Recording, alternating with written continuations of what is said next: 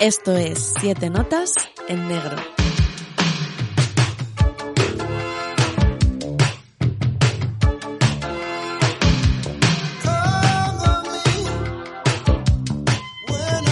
Amigos y amigas, querida audiencia de Siete Notas en Negro, os traemos dos películas con monos mortíferos, planos subjetivos, guapas protagonistas, Mad Doctors, bueno, o algo parecido, la Canon versus la Orión, chimpancés vestidos de mayordomos y monos capuchinos fans de las navajas de afeitar. O sea, casi nada. Esta es la sesión doble que le hubiera gustado a Darwin. Esta semana vamos a por todas con dos clásicos del videoclub, dos clásicos de los 80, Link y Atracción Diabólica. Así que ya sabéis, las manos hacia arriba, las manos hacia abajo, como los gorilas, empieza siete notas en negro.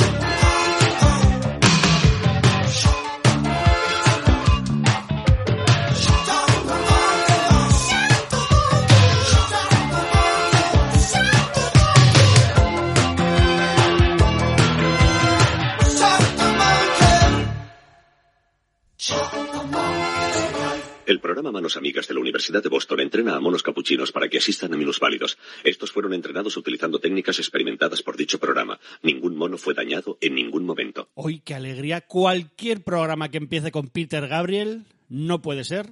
Amigos y amigas, querida audiencia, programa malo. Eh, pues eso, ya os he dicho, simios, eslabones perdidos que nos estáis escuchando, os traemos otra sesión doble aquí en Siete Notas en Negro. Y va a estar muy bien acompañado con el compi Molinsky e Ignacio Zarranz. Pero nada, el, el, el, el monico chiquitín, el, el, capuchino, pues está un poco malete, no ha podido venir al programa. O sea que se lo dedicamos, pero sí que me he traído aquí pues al... No sé, yo, yo te veo ahí un poco... ¿Es usted quizá el eslabón perdido ese entre simio y humano? No sé. A ver, ¿sabe hablar? Lo, lo dices por mi, por mi cara, ¿no? Así, simiesca. Ese cuerpo Ese, velludo. ese velludo, sí, hay, porque de hecho una de las cosas que nos diferencia es el pelo, ¿no? A mí, desde luego. Eso, lo- eso es lo que comentan en una de las películas. Sin ningún lugar a dudas, soy un hombre. Muy calvo, muy calvo. ¿Cómo será un simio calvo? ¿Lo sabrá? Igual que hay albinos, habrá monos con, con alopecia. ¿Y, y- y será consciente de su alopecia? ¿Se le reirán los demás monos diciéndole, ¡eh, calvo! Pues visto estas películas, tendrán que tener muy ma- mucho cuidado con un monocalvo enfadado. Lo digo como lo más cercano que haya un monocalvo enfadado. Ignacio, que oye, pues que gracias por venir aquí para hablar de dos películas. Yo creo que bastante poco reivindicadas, ni tan siquiera por esos que, pues eso, ¿no? Que, que dicen que, que están siempre viendo cosas de videoclub, no sé, porque yo creo que es una sesión muy, muy, al menos aquí en España, muy, muy de videoclub. Estas dos carátulas que tú has traído aquí, algo muy poco radiofónico, señalar lo que tienes ahí delante, que son esas dos carátulas VHS, tanto de, bueno, ya lo sabéis porque habéis dado clic en este programa, Atracción Diabólica, dirigida por el maestro George A. Romero, y Link, dirigida por ah, otro maestro también en su modo, Richard, no va a decir, no me va a salir el nombre ahora, Richard Franklin. Así que eso, que, el- que vaya portadones. Tú eras también de esos niños que a mí me pasaba, que me acojonaba los monos por culpa de estas películas. De tío. hecho, es una discusión que tengo con Susana, que a mí los monos no me gustan nada. De hecho, Marcel, el mono que tenía Ross en Friends, me daba mucho miedo. Sí, los monos no me gustan. Es que son tan parecidos a nosotros y nosotros somos tan cabrones Esos que un mono parecido bueno no es. Un animal con ojos de persona a mí es lo que más miedo me da en el universo. Los perros estos, el perro de agua, ¿sabes cuál es?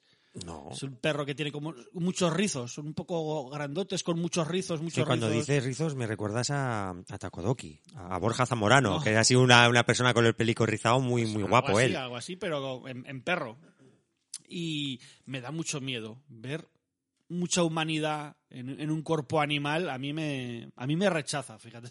Que es el problema que dicen que tendremos en un futuro con los androides, ¿no? Que cuanto más parecido es al ser humano, más rechazo genera. Y como, bueno, tú bien dices, quizás no son dos películas de las cuales se habla asiduamente, pero sí que son dos películas que la gente habla con mucho cariño. Y bueno, yo creo que con la conclusión que se quedará la audiencia cuando terminemos es que son dos muy buenas películas de terror y que tienen cosas muy acertadas. Sí, sí. eh, yo qué sé, si queréis hacer la experiencia completa, os recomendamos que, que vayáis a vuestro videoclub Videoclub. de, de confianza y os, la, os las alquiléis. Legalmente, pues bueno, legalmente tenéis eh, link eh, en, Filmin y eh, Atracción Diabólica, también llamada Monkey Shines, está en Amazon, pero está para alquilar. creo que son tres con algo, pero bueno, seguro que tenéis vuestros propios métodos. Si ya la queréis, por ejemplo, en Blu-ray, tenéis edición de Eureka, creo que es inglesa, de, de la película de Romero, y hay una edición, creo que también es inglesa, de la película de Richard Franklin, The Link. Las dos vienen con muchos extras, son bastante guays. Lo único eso, pues. Sin audio en castellano, ambas. ¿no? Sin audio en castellano, audio original y subtítulos en inglés, que bueno, si con eso más o menos alguien que sepa un poquito de inglés ya se apaña, los, los extras, que hay muchísimos a pelo, pero ahí tenemos las, las opciones de verla. O os las podéis ver como se las ha visto el señor Ignacio, que se las ha jamado en, en, en directísimo, ¿no? En directo ahí en, en VHS. Exacto, tiene su aquel, porque en un principio escucharéis ciertos cortes de las películas y la idea es que sin rebobinar, con la- el tema de la preservación, poder aprovechar esos, esos ripeos y entonces a partir de ahora y siempre que se pueda, todos los audios que escuchéis serán nuestros, de nuestros propios eh, VHS. Ya sabéis que Iván es un coleccionista de tres pares de narices y tiene muchas películas y además, bueno, con el hecho de sacar los trailers y demás ya las digitalizamos y las preservamos estas ediciones de Videoclub. Se ven bastante bien ambas, quizás Link, las tonalidades del color no acompaña mucho, pero Atracción Diabólica es una peli que se ve bastante bien, por lo menos en la edición que yo tengo. Veremos algunas diferencias, porque por lo que me comentabas, la edición que hubo aquí en España tiene menos metraje y ya simplemente a simple vista, algo que como tú dices es poco radiofónico, tanto las versiones de VHS en, en castellano como las homónimas en Blu-ray que tienes aquí, pero imagino que las originales en VHS americanas también tenía sus diferencias en el, ¿cómo has dicho? El thing- Tagline. tagline. Tagline. Hablaremos de eso si quieres en un, en un minutito. O no sé, ¿cómo, ¿cómo entramos a un mundo tan terrorífico como el de los monos superinteligentes? Pues, pues, pues no lo sé. Ya te digo que a mí eh, de niño era algo que me daba, me daba muchísimo miedo, pero, pero muchísimo, y que ahora tenía miedo de volver a verlas, pero no por ese miedo de cuando yo era Mm, niño, sí. sino por ver cómo, Cómo había pasado el tiempo. el tiempo sobre ellas. Y la verdad que me he sorprendido bastante. O sea, Link creo que es, es tan loca en... Ya no sé si en su concepto, pero en todo lo que pasa y cómo Richard Franklin va derivando la película, que es tan loca que, que es para creer, hay que verla para, para creerla. Es la típica película de coger un pequeño concepto, eso es algo muy ochentero, ¿no? Ahora como que las pelis tienen que tener eh, mil, Un- mil- universos miles giros de expandidos, guion. sí, no, sí, no, sí. pues coger un concepto muy pequeño y llevarlo hasta sus últimas consecuencias y te la juegas, un mono, un mono, un mono que mata, ¿no? Y, y la otra, yo creía que era como más, cla- más clasicota y ha sorprendido, pues eso, ver que no me acordaba mucho de ella y que tiene algún giro por ahí también bastante loco y da, da más de sí de lo que yo creía. Vamos, luego lo podemos decir también al final, pero eh, me ha gustado mucho más la de, la de Romero, pero ambas pelis creo que son bastante disfrutonas hoy en día. Bueno, yo comparto tu punto de vista, si bien Atracción Diabólica en conjunto me parece que al final es mucho más loca que, que Link. O sea, final- raya final un, sí, ¿eh? un tema muy sobrenatural, por así decirlo. Se añade una serie de condimentos a la ecuación que están muy bien metidos, pero que hace que al final Link me parece una, me parece una película más realista, si cabe, dentro de lo que es el argumento de ambas, que Sí. Atracción Diabólica. Yo creo que, el- lo que el- aquí lo que pasa que Romero rueda mucho más clásico y eso hace que no se vaya tanto de madre porque está como todo muy calmado, es muy lineal visualmente, que no lo digo de malas, porque no se le va la pinza a hacer cosas rarísimas, tampoco No es videoclipero. no, no, y eso que alguna cosa chula hace, ¿eh? luego hablaremos de, de eso que hay algunas cosas que me ha recordado, por ejemplo, la Cripso, pero eso, ya nos, ya nos meteremos luego en, en esos temas cuando lleguemos, que además es la segunda peli.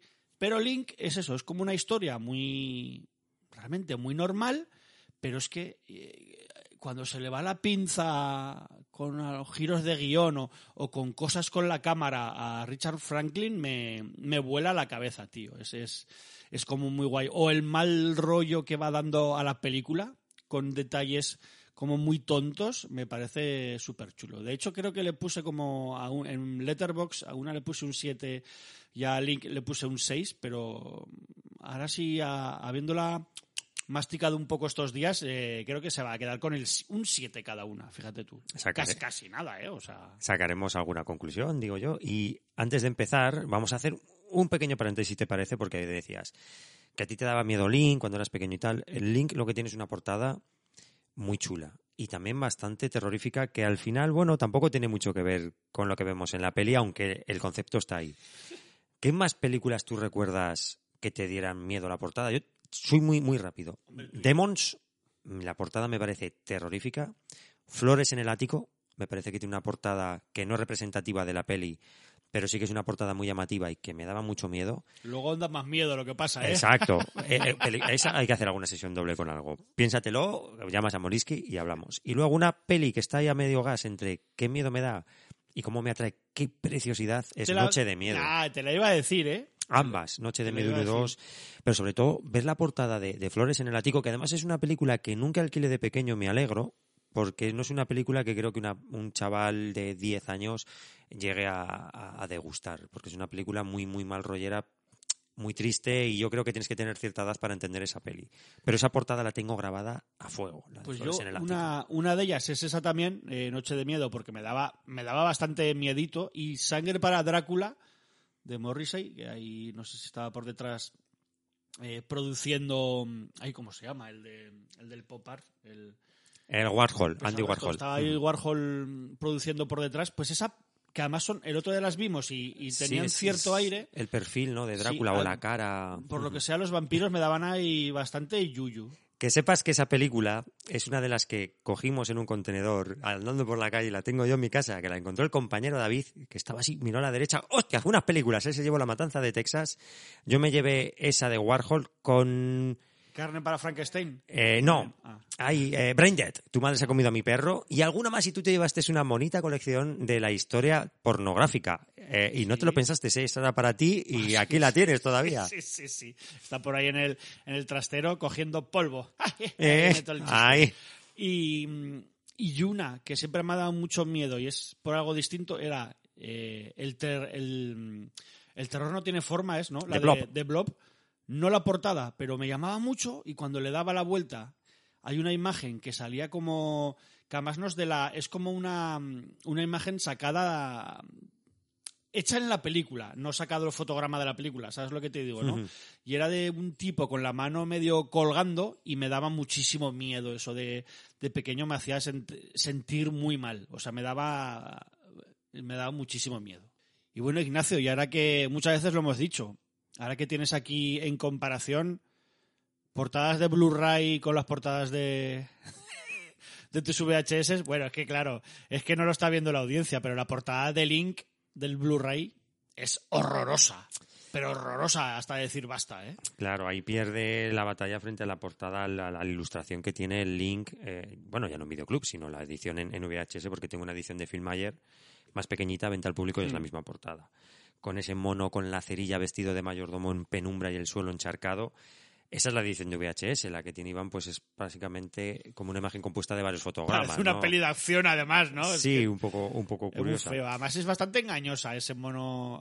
es- será la po- las pocas veces que ese mono está gritando además en la peli, ¿eh? Con lo, de- tra- con lo tranquilico que es el por pobre. eso, por eso. En cambio, la, la portada de Atracción Diabólica en ambas ediciones son iguales, tanto en la de Blu-ray que tienes tú aquí como la edición que tengo yo en de Videoclub. Es, es que es la misma portada. Quizás la de Videoclub tiene añadido pues el nombre del director, Josa Romero, que en tu, en tu edición no sale, y una lista de los premios que ganó Atracción Diabólica en su eh, año de, de proyección, que sería el 88. ¿no? 88, sí. Link era un poco anterior, que hemos estado comentando un poco antes86.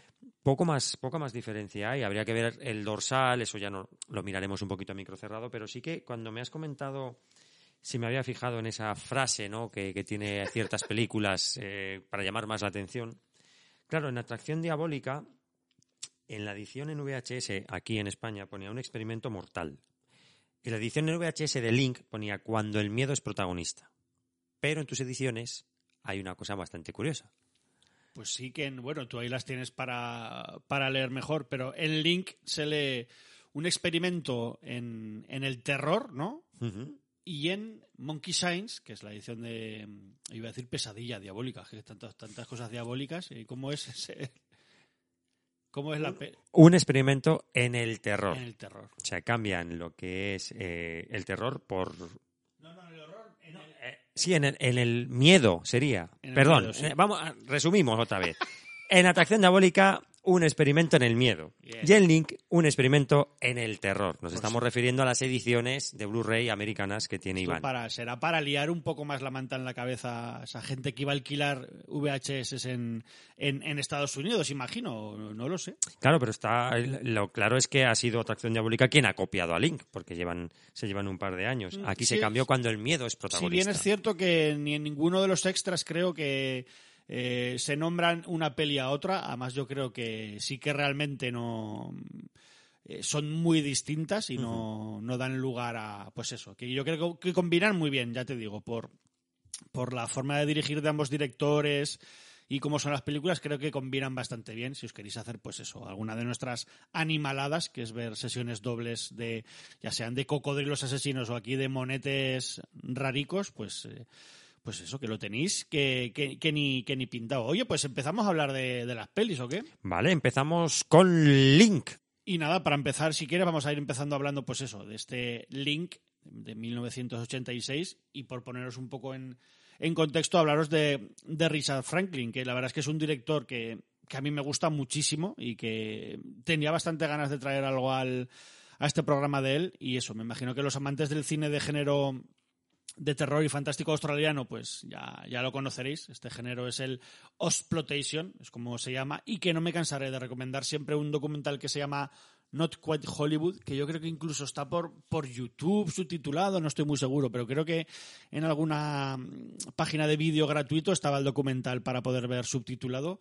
Y eso, y eh, Richard Franklin es una de esas piedras angulares del cine australiano de género, o sea, que son Franklin y Rod Games, que yo no sé si. Hoy Franklin, joder. Patrick, que diga, y Rod Games, que yo no sé si Ignacio habrá visto alguna, pero por ejemplo, esta última es con Jamie Lee Curtis, ¿no? De una persecución, una carretera, y es, y es Esa chulísima. no, Patrick sí, de hecho, Patrick me parece todo, todo un clasicote. Pero Sí, la de sí. Jimmy Lee Curtis, esa sí que no la he Está visto. muy guay. Además es un poco... Este tío siempre ha estado muy... Es, es un poco mini de Palma, de Palma Junior, porque ha estado siempre muy flipado con Hitchcock y siempre se notan sus pelis. Lo que pasa que, claro, que eh, rodando de forma distinta de Palma, pero eso, siempre se nota muchísimo la influencia de Hitchcock también en sus, en sus pelis. Y de hecho, Rod Games siempre se ha dicho que era un poco la ventana indiscreta, pero con coches. O sea, para que veas que...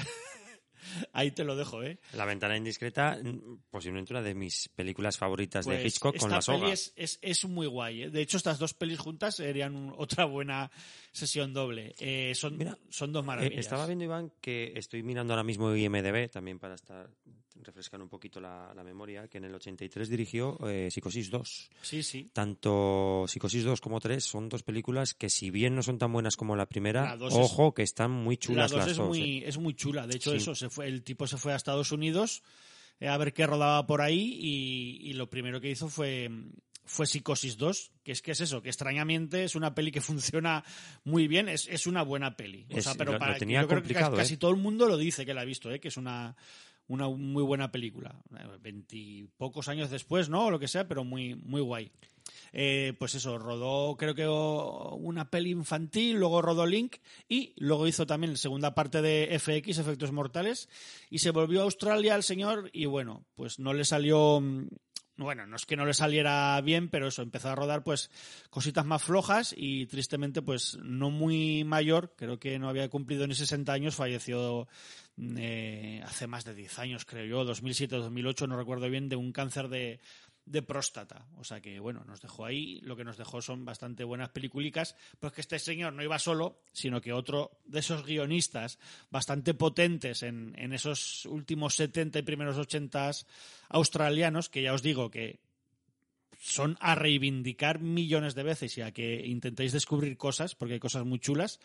Pues otro es el guionista eh, de esta peli y de muchas cosas de, Franklin, y, eh, es Everett de Roche, que además de tener un nombre bastante cojonudo, se sacó, pues eso, algún guion de culto como las que os hemos nombrado de Patrick y Rod Games, y tiene otras maravillicas que a mí me gusta, eh, como Largo Fin de Semana, una peli que por cierto ripeó hace poco en VHS eh, Ignacio. Tiene una peli muy curiosa que se llama Harlequin y Razorback, Los colmillos, Colmillos- Del, del infierno, creo que es, no, de la bestia, no recuerdo. Los colmillos de- del infierno. También es guion suyo.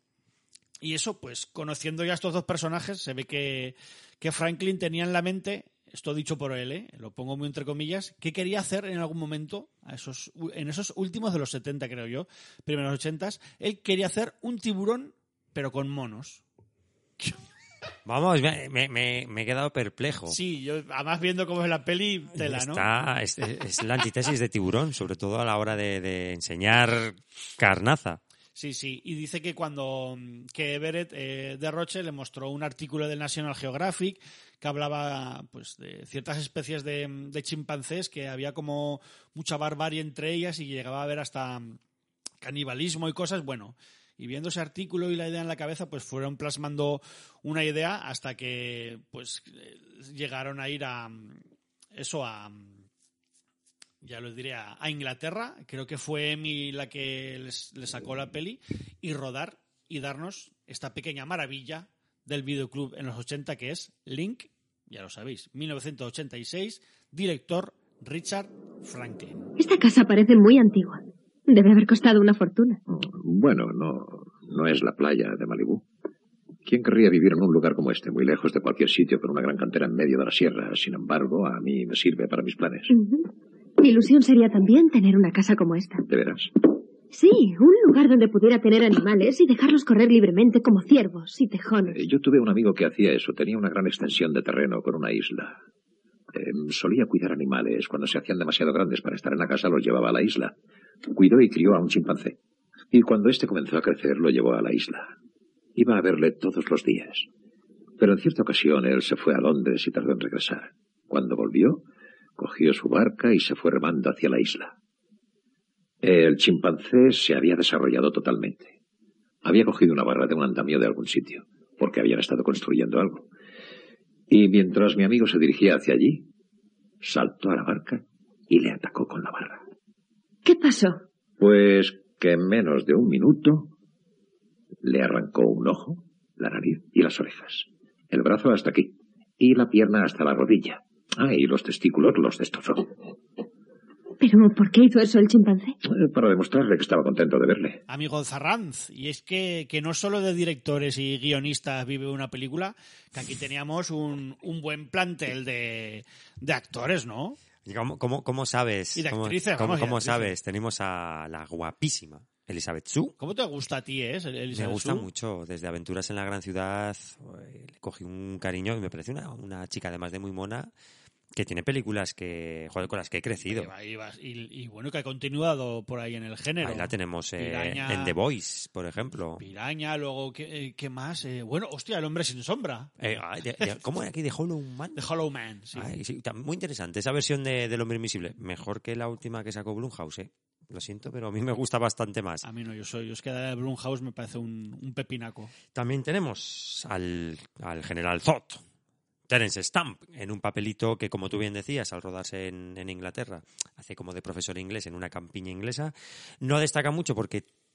Ojo, eh, ay, ay, ay, ¿qué hago, Bueno, Iván? Spoilers. Lo vamos a decir ya. Eh, sí, porque vamos a contar, yo creo que casi las películas Ay, enteras ay, para poder bueno. ir, ir contando detalles. Ya os lo digo. Mejor, la experiencia completa es que os intentéis ver las pelis y luego que intentéis escuchar este programa porque va a haber spoilers. O sea, han pasado uf, 38 años, ¿no? De estas pelis, 30, o sea... ya- El ya- que la ha va. visto, el que la ha querido ver, tiempo ha tenido. Pero, por si acaso avisamos, antes de meter la pata, que va a haber spoilers. Bueno, Vamos, pues que sale poco, ibas a Sale decir. poco, sale poco y a buen entendedor pocas palabras bastan. Y tenemos a una tercera pata en esta mesa, que sería Link, porque de hecho aquí se presenta el, el mono, que es tan protagonista como Elizabeth Sue, aquí se presenta como Link. O sea, es como cuando decían Superman hecha por la perrita Ferré. Pues aquí Link hace de Link. Y es un actor más en esta película. Hostia, pero- y además pero es que está, ¿eh? está muy, muy, muy bien este monete haciendo el papel de monete loco. De hecho, eh, no sé si es en, el- en los extras o en algún lado estuve escuchando que de primeras se estuvieron barajando hacerlo todo con hombres disfrazados, porque además creo que antes había sido Greystock.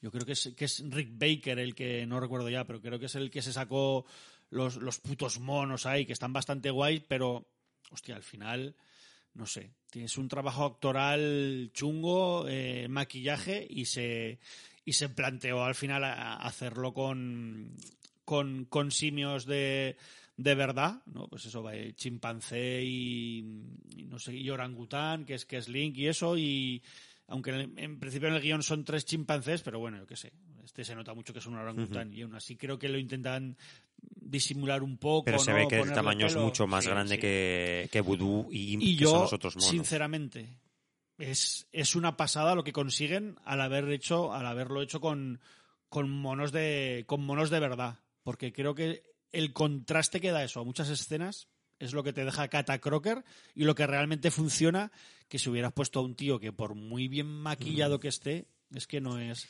También es verdad que ahora tampoco se haría así esta película. Mm, Creo bueno. que, que estaría bastante prohibido Sí. eh, y sería tiraríamos de digital como no es tan mal. Y a mí me flipa, por ejemplo, la última, la última trilogía de, del Planeta de los Simios. Me, me flipa mucho, pero hostias. Es que aquí lo que le da el, el rollete es.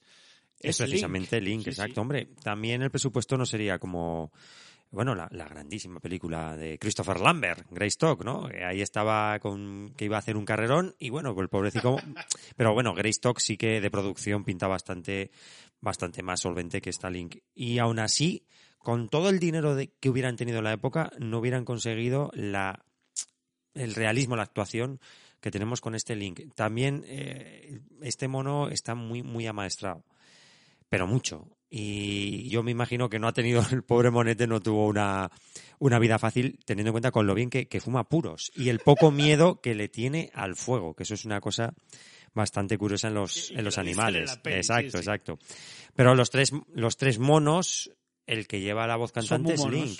Sí, sí. Hombre, sí, sí, luego ya lo iremos viendo. Y si queréis, pues eso, vamos a ir diciendo de qué va, de qué va este link y os contamos, pues más o menos como hacemos siempre, un poco la peli entera por encima y así podemos ir comentando, pues eso, los detallicos que nos gustan, lo que no, lo que, lo que os podéis fijar si sabemos alguna curiosidad, etcétera, etcétera. Y comenzamos, pues con una cena bastante curiosa y que yo no sé si pega muy bien con, con la peli, que es una escena como de mm, una familia, ¿no? Eh, por la noche viendo una película en la televisión. De eh, monos, además. En la que sale un mono, que al final es una famosa actriz, que además ahora no recuerdo, no recuerdo quién es. Ingrid Bergman. Es Ingrid Bergman, no iba a decir, es alemana. Eh, di- disfrazada de mono, pero bueno, es, es como una, una escena casi muy onírica, ¿verdad? Rodada como muy azul. Y eso, en el que hay una especie de palomas en un tejado de esta familia y pasa algo. Total, que alguien se come las palomas, no lo sabemos lo que pasa, porque parece que va a entrar el mono a la habitación de su hija, pero no entra, para hacer ver que todo eso, de repente, pues se ve que que está el tejado así y que va amaneciendo y entonces es una casa que hay enfrente de una universidad que ahora iremos a, a esa universidad pero antes deciros joder pues que esta escena se rodó a posteriori cuando ya se había rodado todo todo lo anterior y que cuando acabe la peli ah, yo creo que me lo he apuntado al final para que no se me olvide veremos porque yo creo que no pega al final hace que no pegue con con la peli Todo en vista subjetiva, además, para Sí. que todavía no sepamos, aunque obviamente, si sabemos cómo es la película, sabemos que es el monete. Sí. Pero tiene ahí ese juego de que al principio se ve un gato y bueno, hay una niña que pasa miedo, un- una escena curiosa que yo tampoco creo que pegue, que pegue mucho, pero que también vemos alguna escena similar en la, en la siguiente película, en Atracción Diabólica. Sí, sí, sí, sí, sí, de hecho, bastante. Y eso, como os he dicho, pues esto es un edificio que estaba enfrente de, de una universidad y de aquí nos vamos a, a una clase universitaria que imparte el doctor Stephen Phillip, pues por supuesto el personaje interpretado por el bueno de Terence Stamp, y, y Elizabeth Shue, aquí llamada Jane, y era como, joder, yo me quedé en plan de, hostia, Jane. O sea, habéis sido un poco a lo fácil, yo, macho, yo ¿eh? Jane, ay. buen trabajo de guion, pero igual de naming no, no sé yo, no sé yo. Pues bueno, pues Jane eh, le pide ser eh, ayudante ¿no? al, al señor Philip y este como que lo rechaza, además por una razón muy extraña, porque al principio le dice que tú no puedes donar semen, necesito hombres, y era como en plan de, pero... No, era pero- para que extrajera, Para que extrajera semen, semen a del, los- del mono que tienen en, es- en esa universidad, que es el que se come las palomas, Sí, que es. Imp. Imp. Él Majo. quiere- necesita una ayudante, no quiere contratar a nadie para eso, necesita una ayudante o un ayudante que extraiga semen al mono.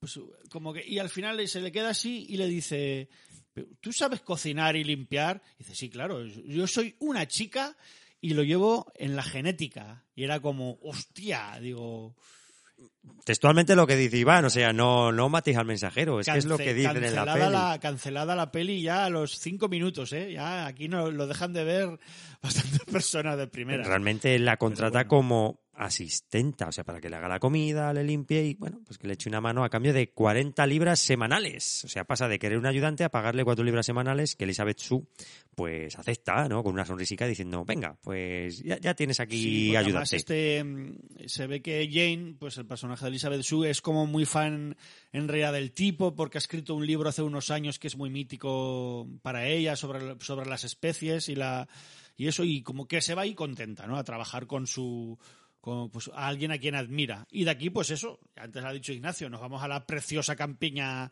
inglesa, a un caso un casopón del, del copón, ¿no? Que tiene el, el doctor Phillips ahí, y eso, y Jane llega llama a la puerta. Ah, amigos, Ignacio. ¿Y, y quién le abre la puerta aquí? Eh, esta escena está muy guay porque entre sombras vemos que un mayordomo, al que no digamos a distinguir, le abre la puerta y le, le dice- le saluda Elizabeth Shue, "Ah, no sé qué", y el mayordomo no le contesta y se va a la cocina. Todo esto así entrevelado. Cuando Elizabeth Shue entra con su maleta, vemos que es un mono disfrazado de mayordomo. El mono llamado Link, en este caso. Qué maravilla. Además aquí, yo, joder, claro, de igual en, en VHS no creo, creo que no, no lo sé, no se apreciará tanto, pero en el Blu-ray es muy chulo porque hay un planazo, cuando es plano contra plano, pues el plano de Elizabeth, Eli- Elizabeth Shue desde dentro de la puerta está bastante curioso fotografiado y, se le ilumina, hay una franja que le ilumina los ojos, o sea, le enfoca más los ojos y se, se los ilumina más y es súper súper chulo. Por supuesto, esa luz no, no puede venir de ningún sitio dentro de la casa, pero queda, queda súper estético y es súper súper bonito. Para que veáis eso, que yo creo que era, aquí Franklin era un tipo que ponía como muchos, eh, perdía mucho el tiempo en, en detalles así pequeñicos. Y nada, y aquí veremos como, como Link, pues es un mayordomo estupendo, porque el monete le pone música, le da un tour por la casa, que es en plan de, joder, macho, vaya, vaya monos simpático. Y veremos que, pues que el doctor en su residencia tiene tres monicos, que antes os lo ha adelantado Ignacio. Tiene este Link, que es un chimpancé de 45 años que trabajó en un circo y que tiene, pues eso, cara como de muy bueno, cara de tontete, De- cara de que, de como, mayor Como ha también. dicho el pobre Molinsky que no ha podido venir. Que, Paquirrín. Que se parecía a Paquirrín. Pues bueno, sí, por ahí va, ¿eh? Por ahí va, por ahí va la cosa. Eh, eso, tiene cara muy bueno, aunque el doctor dice una frase muy chula, que yo creo que además es sobre el link, no estoy seguro, pero creo que sí, que dice, imagínate un bebé enfadado, pero con 10 veces más fuerza que tú. Dice 10, lo miras y de arriba abajo dice, bueno, 8, 8 veces más fuerte que tú. Y eso ya da un poco de mal, mal rollete. Luego tenemos a Voodoo, que es una, una chimpancé de pelaje súper negro, súper negro, eh, pues una chimpancé hembra que a menudo o casi siempre está enjaulada la pobre porque es súper agresiva, pero que de vez en cuando pues la sueltan, ¿no? Para que se desestrese y se, y se relaje por, por fuera, porque si no, pues se enfada más. Es que Voodoo tiene mala hostia la tía. Y por último, pues el que os ha dicho antes Ignacio, Imp, que es, que es de hecho es el hijo de Voodoo, y que parece, así de primeras, como el ojito derecho del doctor Philip. De hecho, es el mono que tiene él en la universidad, y como hemos visto, como, como hemos visto en ese prólogo, tiene como pues cierta tendencia a escaparse de la jaula e irse a comer comer palomas. Pájaros, gatos y ovejas, estando en la campiña inglesa. Porque esto está, muy guay también.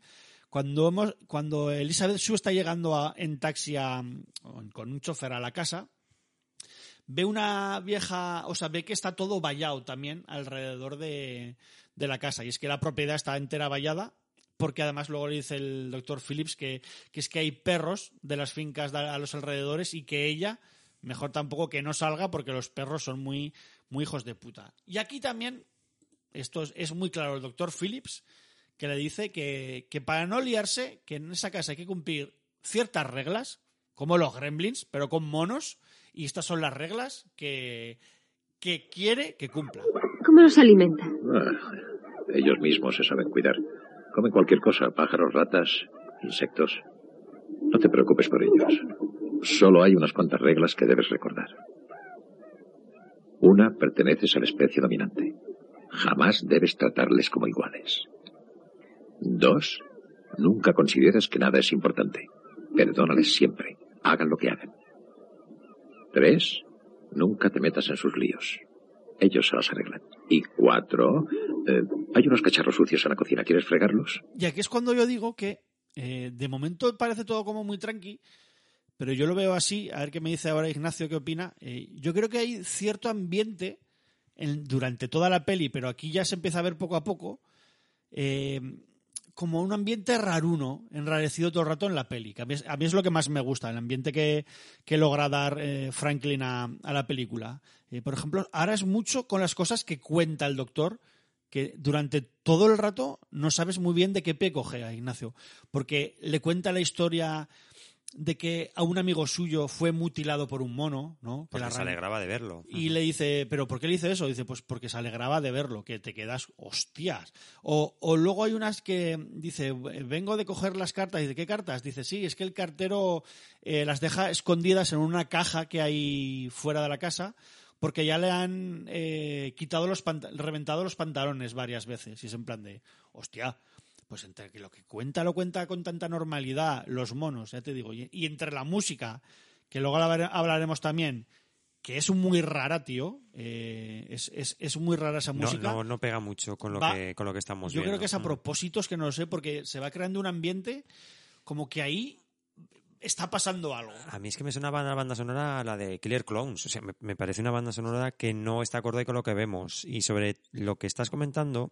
es que realmente lo que nos quieren dar a, a, entender y dejar claro es que los monos son muy agresivos, mucho más fuertes que nosotros y que no te puedes fiar. Porque la historia que comenta de una persona que cría un mono en una isla durante toda su vida, se va eh, de esa isla durante un mes y a lo que vuelve ese mono dice que le arranca los testículos un brazo porque se alegraba de verlo. Él realmente lo que quiere dejarle claro a Elizabeth Sue, y se lo dice, es que yo te regaño tanto para poder estar tranquilo de que cuando te deje, cuando yo vuelva no te va a faltar un brazo. Porque le dice, no te acerques a un mono enjaulado nunca, estiran más el brazo de lo que parece. O sea, lo que quieren dejarle claro es que son muy peligrosos los monos, los tres. Siendo que, en este caso, Imp sí que, eh, como tú comentas, es el ojito derecho porque es el que está recibiendo una educación ahora mismo por parte de, del profesor. Porque Link realmente es un, es un mayordomo. Es un esclavo, él ya recibió su, eh, su instrucción en el circo para encender puros, hacer una serie de malabarismos. Y eh, este, este profesor, tal y como dices, que cuando compró a Link no se podía permitir a nadie más con el dinero que tenía. Con Link no hace ningún esfuerzo. Link viene ya aprendido y digamos que lo tiene pues de mayordomo o de esclavo. Es con Imp el que el profesor pues se centra y vuelca toda su pasión de enseñarle. De hecho, hay un momento que ya prácticamente da pie a lo que sería el resto de la película en que vemos esos experimentos que hace el doctor, uh -huh. que es básicamente hacer una serie, una repetición de figuras y que eh, Imp diga cuál es la figura que falta, ¿no? El típico que lleva una serie y al final, pues un interrogante y el mono tiene que eh, adivinar cuál es. Y de hecho hace que se bata el cobre con Elizabeth Sue. O sea, considera que Elizabeth Sue es rival para, para, para Imp.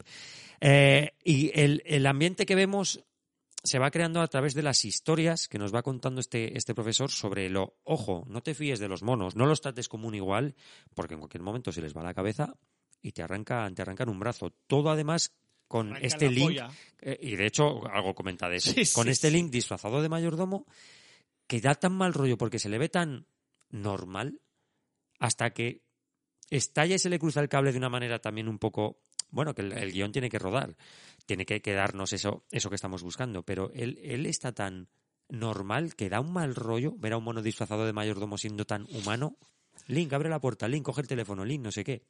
Había más. Una peli que también es- sería censuradísima por lo de por lo del mono fumando el puro, que se lo fuma tan tranquilo que dice, venga, que te gusta el, el fan del fuego, no sé qué, y levanta ahí los manos como que "Uy", con, el, con el puro en la boca. Es que el propio mono se enciende la cerillica, se fuma, se enciende el, el puro, se lo fuma. Y de hecho, eso, de hecho, fíjate si es eh, también peligroso en este sentido, porque el, el tío es fan de jugar con cerillas y con el gas abierto. O sea que eso es una vez que el que Elizabeth Shue tiene que bajar no abajo para, para cerrar el gas, incluso porque dice, no, dice, no me fío, porque este, este Link va a reventar al final la casa como se ponga a jugar aquí con, con eso. Vemos que eso, que Link es muy majo y hace bien de mayordomo, pero que también tiene algo por ahí que se le cruza un poco los cables. Y bueno, da la sensación de que está hasta los cojones, Sí, de que le mangonen. A mí es la sensación de que me da. mayor y haber estado en un circo tiene que ser muy jodido, ¿eh? Y lo repiten varias veces además. Y eso, y la peli nos va dejando como más detallicos. Eh, pues vemos eso, que Imp eh, se lleva muy bien con Jane, el, el pequeñico. Lo que os ha contado Ignacio de que mm, pues el doctor los tiene haciendo como, ¿no? como juegos de inteligencia, porque él está intentando como comprender más o menos como dónde está pues, ese eslabón perdido que hay entre humanos y simios. Nunca ¿no? mejor dicho. para poder llevar al mono eh, un nivel más adelante de lo que de lo que están ahora o al menos eso eso entiendo yo porque tampoco son tan claros con lo que están pasando ahí. Como al final como que incluso da da un poco igual que eso también me hace bastante gracia y me y me mola. Eh, luego veremos que en la ya te digo que van en la película al final están constantemente pasando muchas cosas. Elizabeth Sue se da cuenta que en, que en la cocina hay una no sé si en la cocina o en el salón hay una trampilla escondida que lleva un En sótano. la cocina. Y de ese sótano hay una especie de pasadizo cueva que, que los lleva, que conduce hasta la playa, ¿no? Hasta una, bueno, playa, en realidad hasta el mar, eh, abajo de un, de un acantilado. Y veremos eso, los, eh, los simios, cómo se comunican también, que esto es muy guay con un mecanismo, que es una especie de máquina con símbolos que ellos pulsan y un ordenador dice lo que quieren. Eso me pareció bastante chulo, además. Que, por ejemplo, Link, hay una vez que pulsa teléfono y comida. Eh, o cocinar, que parece que, que se ha retrasado, pero no, no, el tío es lo que quería, porque arranca el teléfono, lo mete al microondas y, y lo enchufa y lo, y lo revienta. Cosa muy guay también, porque así la, la prota se, se va a quedar sin, sin teléfono en, en, en esa casa. Es la, es la primera vez que Link i- intenta dejar incomunicada a Elizabeth Shue. O sea, él comprende perfectamente cómo es el mecanismo del teléfono Sí, porque sí, hay una sí, segunda llamada en otro teléfono que tienen en la casa y directamente Link coge el cable del teléfono, se columpia y lo, lo arranca. Sí, sí, sí, sí. Eh, y eso, como que mm, pasa un día eh, y, y veremos que el, eh, la noche anterior, como que ha habido mucho follón y una especie de pelea ahí con los monos en, Hmm. en, en la- es laboratorio, voy a decir más o menos, podemos decir laboratorio, no Sí, sé. es, es un laboratorio, Es un laboratorio, realmente. ¿verdad? Y la pelea tiene un, un motivo. ¿eh? No recuerdo cuál es además. El motivo de la pelea es que el profesor eh, Terence Stamp, que en la película no recuerdo cómo se llama, Profesor quiere- Phillips. el profesor Phillips quiere deshacerse de vudú porque su época de ser fértil ha pasado, entonces la va a vender. Y Link es muy mayor y quiere, por mucho que lo quiera, quiere eliminarlo. Sí. Es verdad que luego veremos como que, el- que además quien está llamando todo el rato por teléfono es el tipo que, que tiene que llevárselos eh, a, lo- a los monetes. Esto, esto que tienen además es totalmente ilegal. O sea, tienen animales peligrosos en una casa y eso es totalmente ilegal, con lo cual ya también quitas el apartado de llama a la policía, ¿no? Para solucionar el, el, el tinglao. Exactamente. Pues bueno, pues al día siguiente, investigando en el laboratorio, eh, pues Jane encuentra a Voodoo muerto, ca- ca- casi fosilizado ya, dentro de un armario. Y además nos empezamos a dar cuenta poco a poco que, coño, que dónde está el doctor.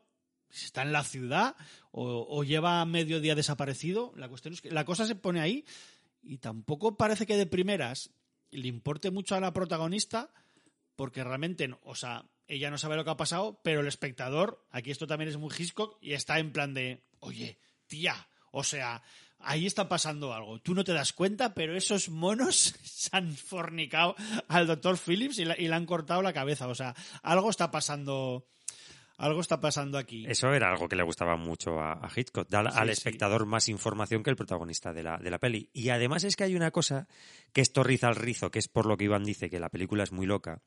Es que esa misma noche, en el follón, que el profesor le dice, tú bájate porque está en una especie de laboratorio con una puerta cerrada metálica.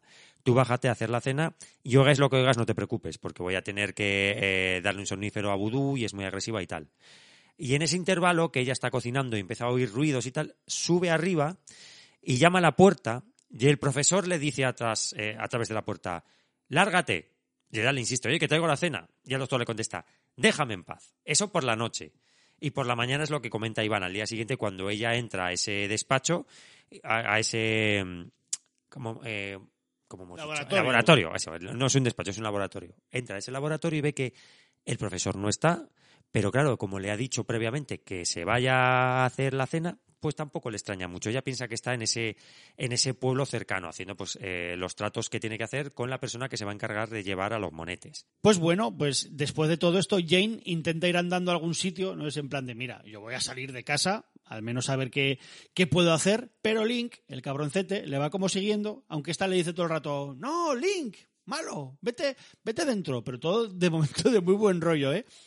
Pero de repente la chica es atacada por los perros de los vecinos. Además, un, un perro, eh, rollo la profecía, ¿no? Rottweiler, o sea, da mucho miedo los putos perros. Pero Link le salva reventando al perro. Que eso está hecho del copón. Hostia, coge un perro que es un moñaco, pero le empieza a dar hostias contra la valla y es en plan de coño con el mono. O sea, es la primera vez que dices, bueno, no la primera, ¿no? Porque ya se han comido palomas, han reventado otro de los suyos. Es en plan de, digo, pues igual con el monete hay que tener un poco de cuidado. Y aquí es, ya es de las cosas que yo creo que el otro día estuvimos el lunes grabando un episodio de Sin Rebobinar, que os dejamos si queréis que vayáis a escucharlo a nuestro otro programa, ahí dejo la cuña.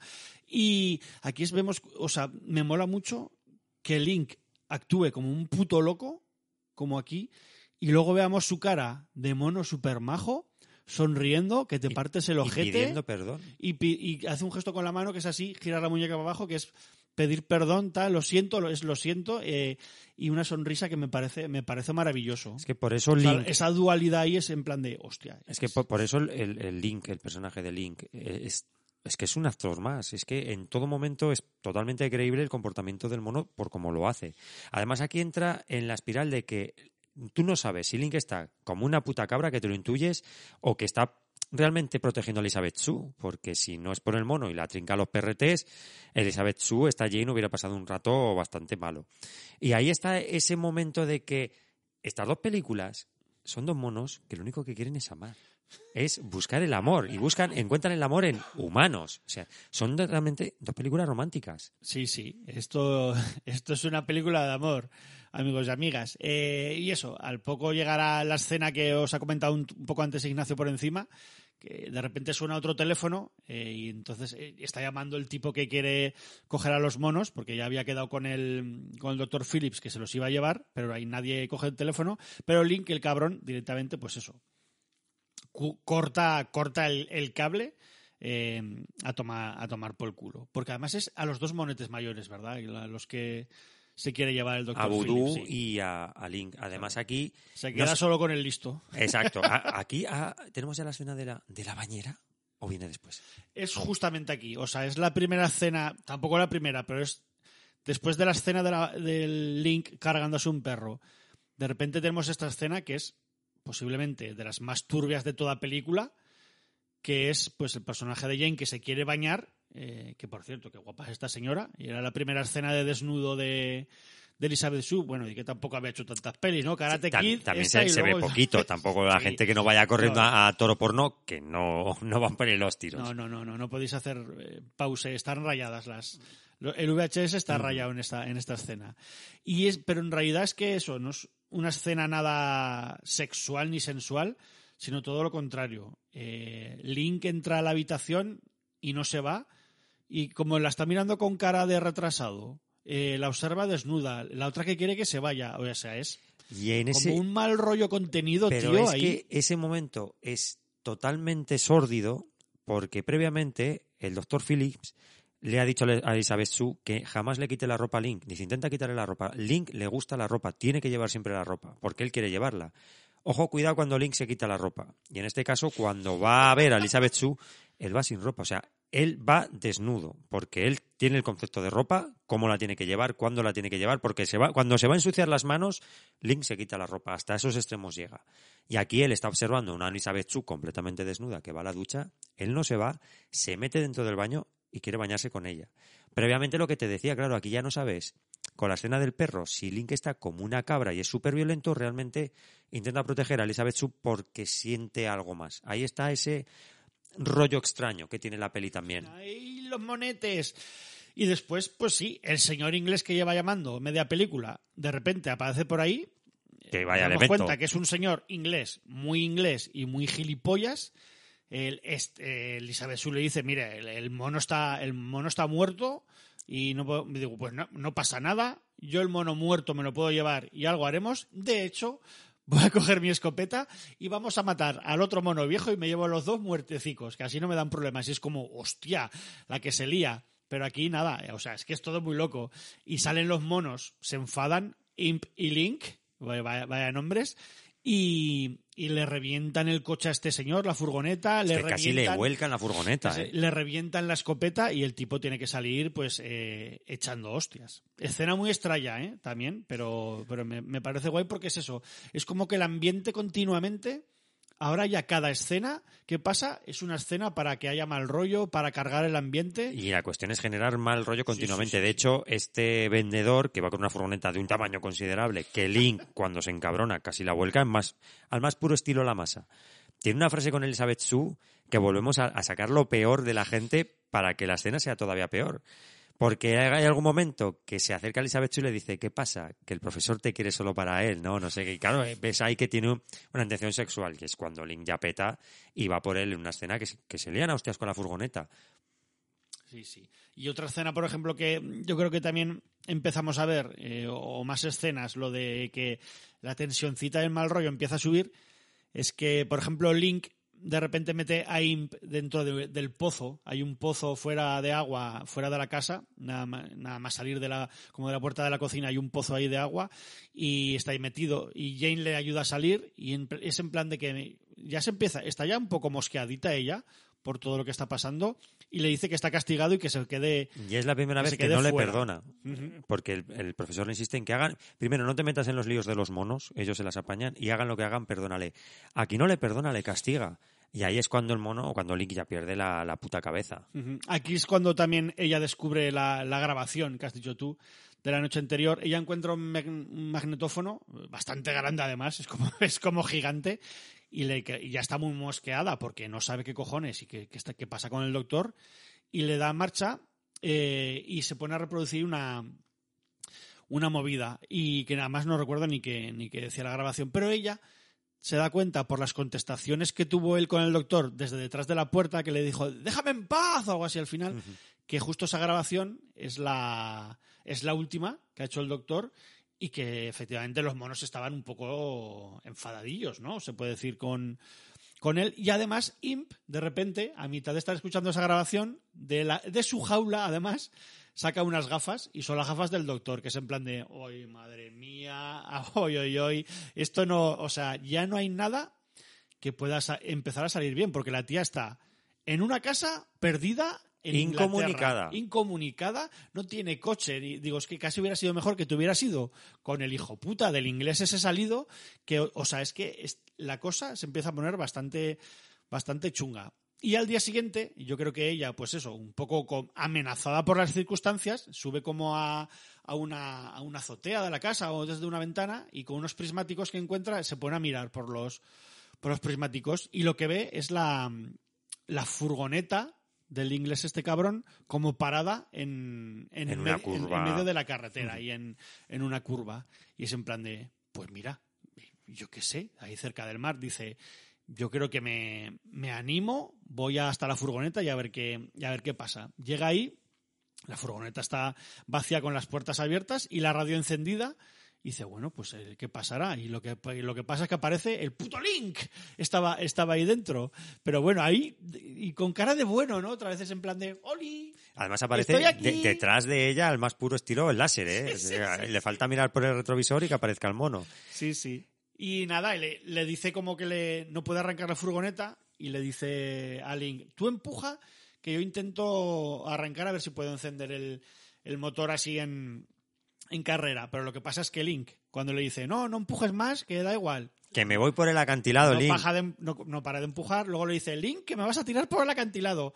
No para de empujar, eh, bueno, pues Jane salta, el coche o la furgoneta más bien, se va a tomar por el culo eh, hacia el acantilado. No es que sea un acantilado gigante, pero es suficiente como Pero para, la hostia te la para que comes. si te esmoñas te, te matas del, del ostión. Y antes de irse, ella ve que abajo hay otro coche tirado. Que claro, tú también aquí piensas, hostia, o es el coche del doctor, o es, o es que Link esto lo ha hecho más veces, o es que, no sé, como que la peli te está todo el rato, te deja pensar muchas veces también, porque yo creo que ese piel piensa más y acertarás, aquí funciona cojonudo. Lo que creo que dan a entender es que eh, ha sido Link Piensa más y acertarás, he dicho. pi- Pi- piensa mal y y acertarás. Es Link el artífice de todo este plan, porque es, es que al final es muy loca porque la grabación que tú comentas no es que sean esas dos frases en concreto, no. El profesor está manteniendo una conversación con Imp y entonces está hablando, pues Imp, no sé qué, deja, estate quieto, déjame en paz. Entonces el mono ha tenido que contestar a las preguntas de Elizabeth Sue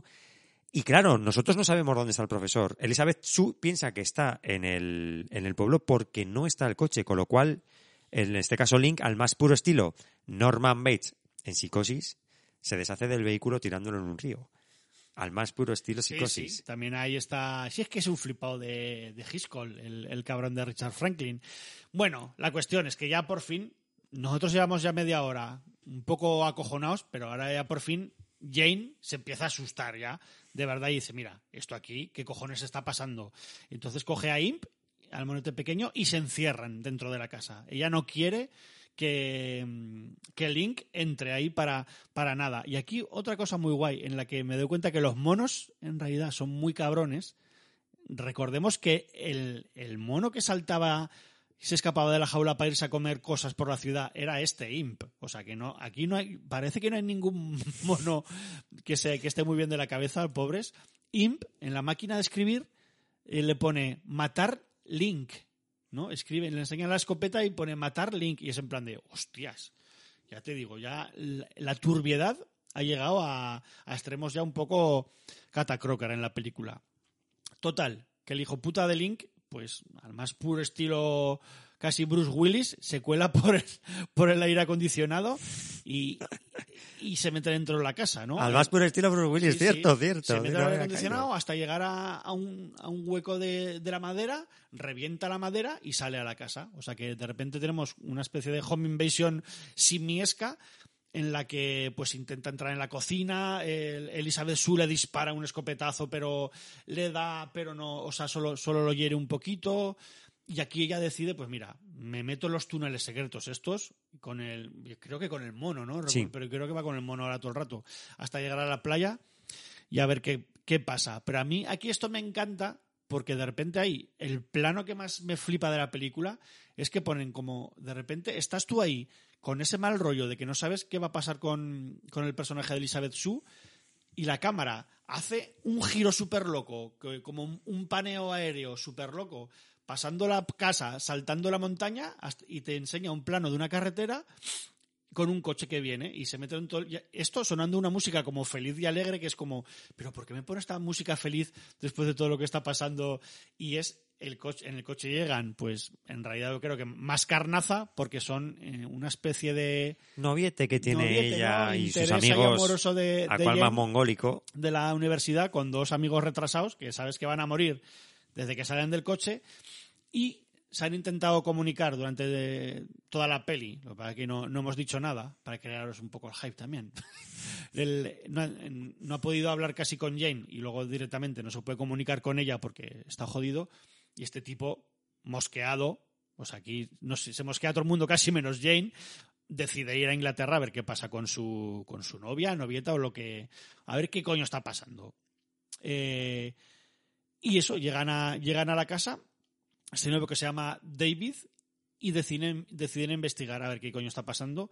Y hay uno que se queda fuera y David y otro entran dentro. Pues eso, lo que os he dicho. El que se espera fuera oye ruidicos tiqui tiqui bajo el- en, el- en el pozo, abre el pozo, un un poco también engañife, pero engañoso todo, pero bueno, abre el pozo y tira una cerilla. A mí todo el rato que esté también las, las cerillas rondando durante toda la peli me mola. Tira una cerilla y vemos, al caer la cerilla abajo, que está el doctor El cadáver del profesor. muerto, encerrado en una jaula, además. Eso quiere decir mucho, está, está bastante guay. Y de repente sale una mano de mono y lo tira bajo el pozo y hasta luego te diré con, con este señor. Y el segundo, pues... ¿Qué le pasa? Hay uno... Por la, la rejilla del correo. Sí, ¿no? Donde la puerta de entrada oye como ruidos, se va a asomar a la, a la rejilla y aparece la mano de Link, coge su brazo y lo mete por esa rejilla. Previamente ya nos han dicho que el mono te arranca el brazo como el que rompe una, una ramita. Eso Nada, no se ve, pero es que no hace falta. Sí, sí, No pero una- falta. ¿tú crees que hubiera estado guay que hubiera habido más gore en la peli? Que en realidad no hay... No hay apenas sangre, Pero, diría yo. Hombre, siempre, a ver, siempre está, es divertido ver esa Una arrancadica de brazo aquí. Pero tú guay. lo sabes, o sea, no hace falta sí. que te lo enseñen porque ya lo sabes. Además, ahí hay un par de planos que a mí también me gustaban mucho. Es que Elizabeth Sue dispara a través de la puerta de la cocina y la cámara se asoma por el boquete, como la mirada subjetiva de lo que vería Link, y eso me ha gustado un montón. Sí, sí. Cómo se echa, cómo enfoca eso y se echa hacia atrás y se ve el Que boquete. no lo hemos dicho, eh, pero hay mucho plano subjetivo, hay mucho POV aquí en durante toda la peli, que cuando te quiere mostrar lo que está viendo el mono, y lo que hace es como... Yo me preguntaba, y el otro día cómo, lo- que cómo la habrían... Y digo, pues yo me imagino que le han quitado le han quitado fotogramas a esos planos porque se ven como muy raros, ¿no? Como si les faltara ahí, como si cuando te pones muy pedo de alcohol e intentas llegar a tu casa te cuesta cuatro horas. Hay pues algún así. truquillo de cámara. De hecho, cuando eh, Link, después de intentar matar a Elizabeth Sue por el acantilado, la persigue, Elizabeth Sue corre que parece Benny Hill. O sea, ahí sí que hay algún... No, no hace falta ser muy... que se ve. O sea, sí que hay algún truco de, de fotograma por ahí de, de restar, Aquí o sí ya te acelerar. digo que, que es, es- es como muy raro el, estos puntos de vista de los, de los mónicos. Y bueno, pues aquí ya se ha ido todo de las manos. Ahora sí que ya la peli ha, explotado por, conten- eh, por, contento, sí, ha, explotado por completo, porque además tenemos eh, varios personajes que aún no saben eh, que están Jane, que está David, una en la playa, que no sabe muy bien qué hacer, los otros por la casa, gente ya muerta, el mono herido, o sea, es bastante locura todo. Y pues eso, habíamos dejado a Jane por la playa. y Imp lo que hace es subir, bueno, que es un puto mono, sube al acantilado Ella intenta subir al acantilado, pero no puede porque de repente, echando la mano a un arbusto, que me hace mucha gracia, ¡blan! sale el cadáver de... Qué mala pata tiene la pobre inglés, y se cae y se cae para abajo. Volvemos a la casa. Eh, pues lo que hemos dicho, el segundo Panoli estaba ahí eh, y se lo cargan por el por el agujero de las cartas, que es muy grande, pero bueno, así pueden meter también paquetes y brazos, por lo que hemos visto. Vale. Panoli número 2, muerto también.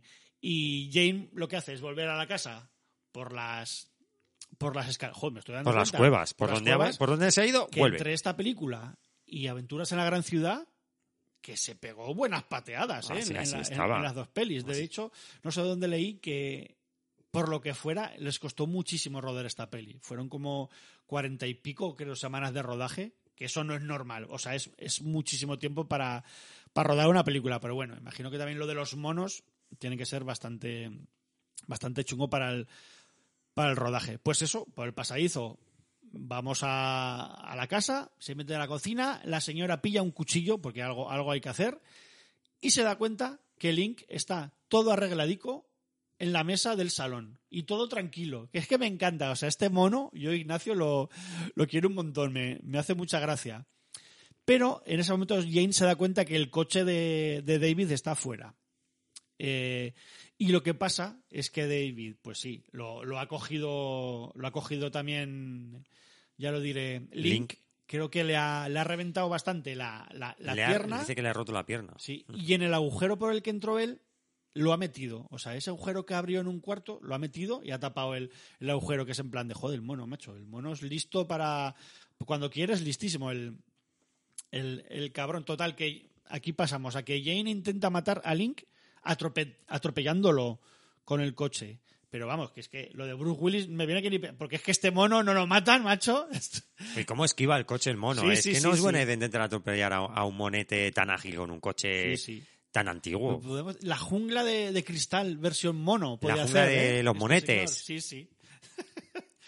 Eh, bueno, al final, por fin, eh, David y Jane se encuentran, e intentan escapar de, de Link, pero eso, como este señor tiene la pierna rota, tampoco pueden hacer mucho y lo único que se les ocurre es, es intentar ver por dónde pueden escapar por la casa. Otro plano muy guay y que yo creo que aquí conecta con Hitchcock de la hostia es que en este intento de escapar por la casa de, de Link hay un plano como aéreo y que cuando suben ellos las escaleras se meten a un cuarto y los va siguiendo y la cámara por encima incluso de las habitaciones que bueno, como es decorado se puede meter por donde quiera.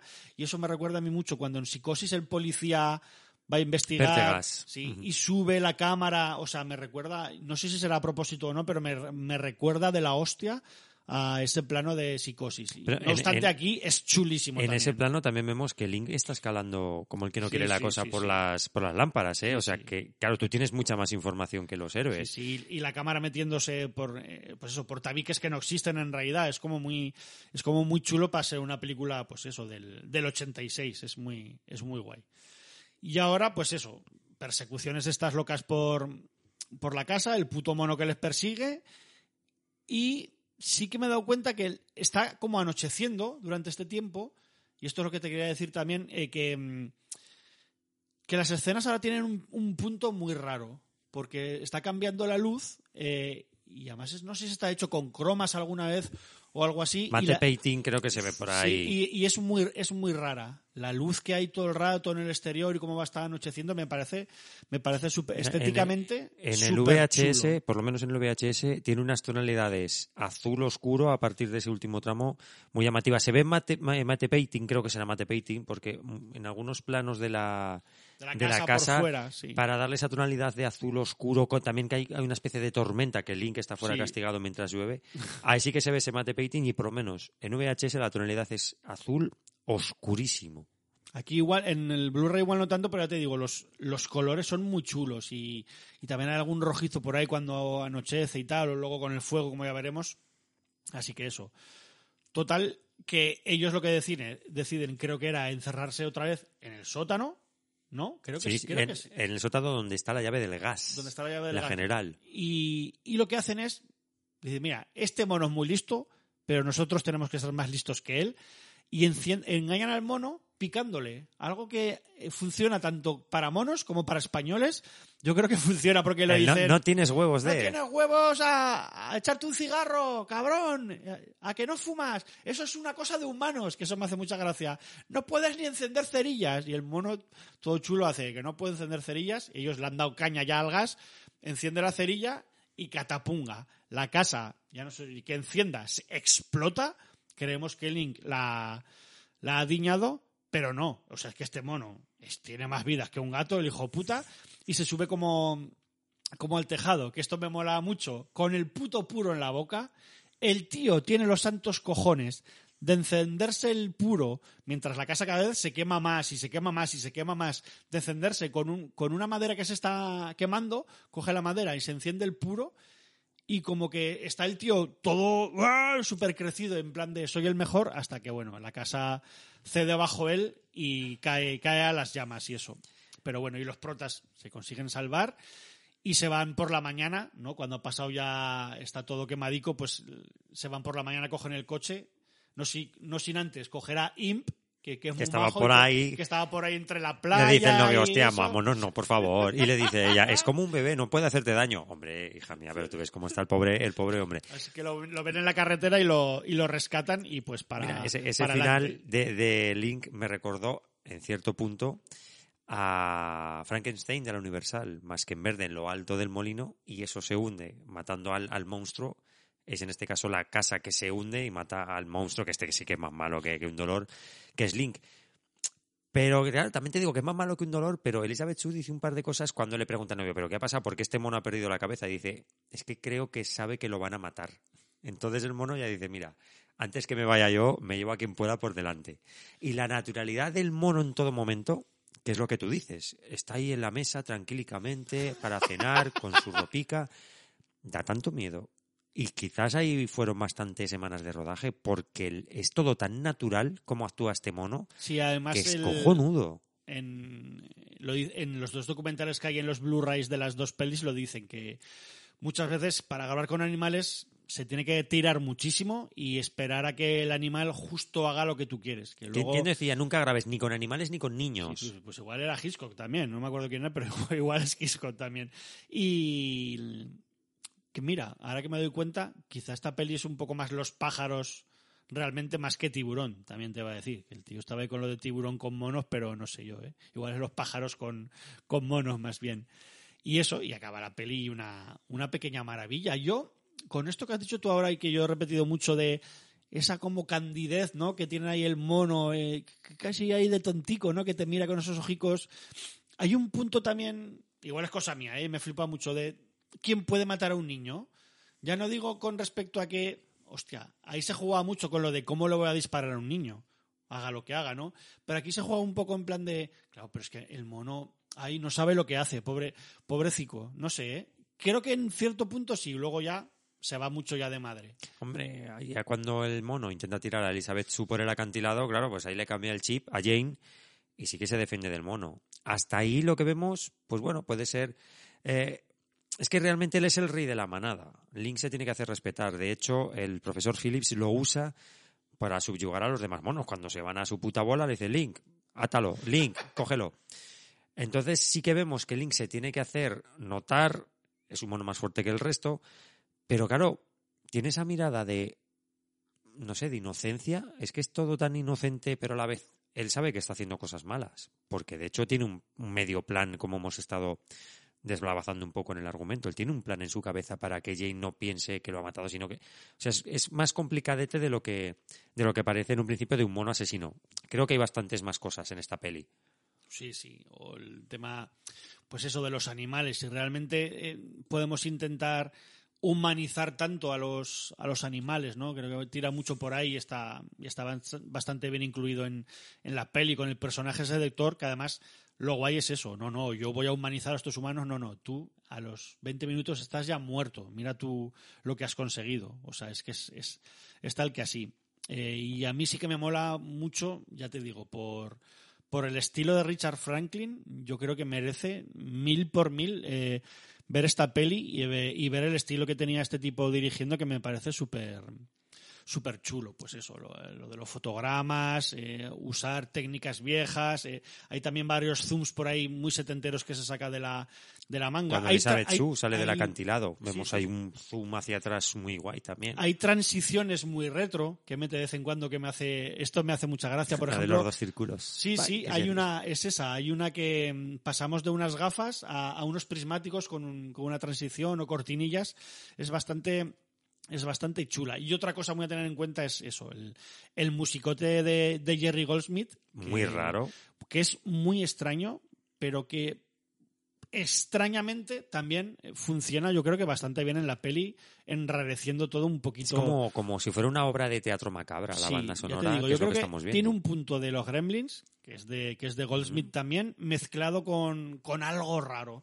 Como que no pega. De repente hay dos cuerpos en la canción eh, que, que no pegan uno con el otro y es bastante bastante cu- curiosete. Y deciros que antes no lo hemos, bueno, lo hemos nombrado un poco lo de lo de Canon. Esto era una peli de Emmy Films, creo que se llamaban, que por que ellos recortaron antes de estrenarse ocho, ocho minutos de, de metraje, que luego Canon Group eh, compró Emmy y se quedó, pues eso, se quedó los derechos, sobre todo de, de distribución, imagino, y ellos también le cortaron otros cinco minutos más, más, que son 13 minutos que están en YouTube, lo que pasa que están en, en francés, pero sí que he leído que son, y si los, os lo ponéis en YouTube lo veréis, que son muchas escenas del, del profesor. Y era explicando cosas y hablando y diciendo cosas, y por lo que he leído y he escuchado en un podcast también, que debían tener todo un poco más de sentido con, Con las explicaciones. con estas explicaciones y las cosas que hablaban entre,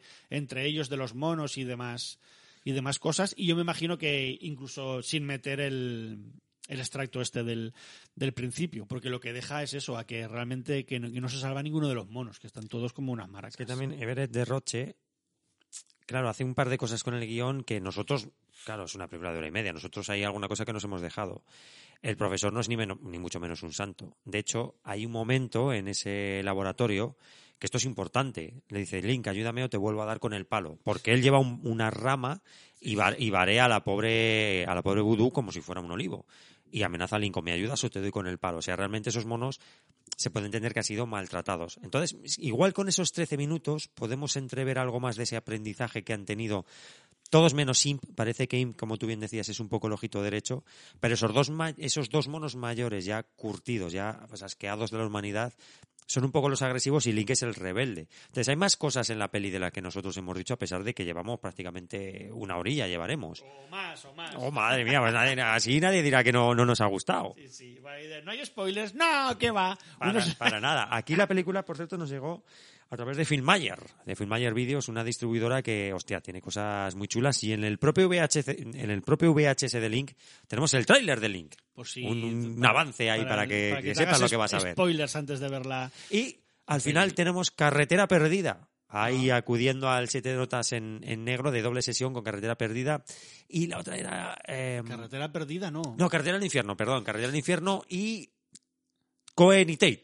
Ah, Cohen y Tate, eso era la sesión doble. Así que si la gente quiere ver o escuchar esa sesión doble, primero que se vean el tráiler, que que, es, que es bastante, es bastante chula esa sesión doble además. Y oye, y bebemos un, un cafelito o un poco de agua si te parece. Eh, al final, si quieres, sacamos conclusiones de las dos pelis y ponemos una cancioncica y continuamos con la otra, que al final va a ser un programa, pro- un programa largo. Mira que con la otra, con lo que nos ha gustado, correremos más seguramente, Sí. porque con esta nos hemos pegado una buena soba. Pues sí, Esta cafelico, creo- cafelico. Yo creo que es que en esta pasan, aunque dure menos, pasan como más cosas y más detalles que se pueden comentar. Así que nada, os dejamos con, pues eso, con un poco de ska para que bailoteéis y con una canción de The Specials y eso, no nos vamos de Inglaterra y os dejamos con este Monkey Man.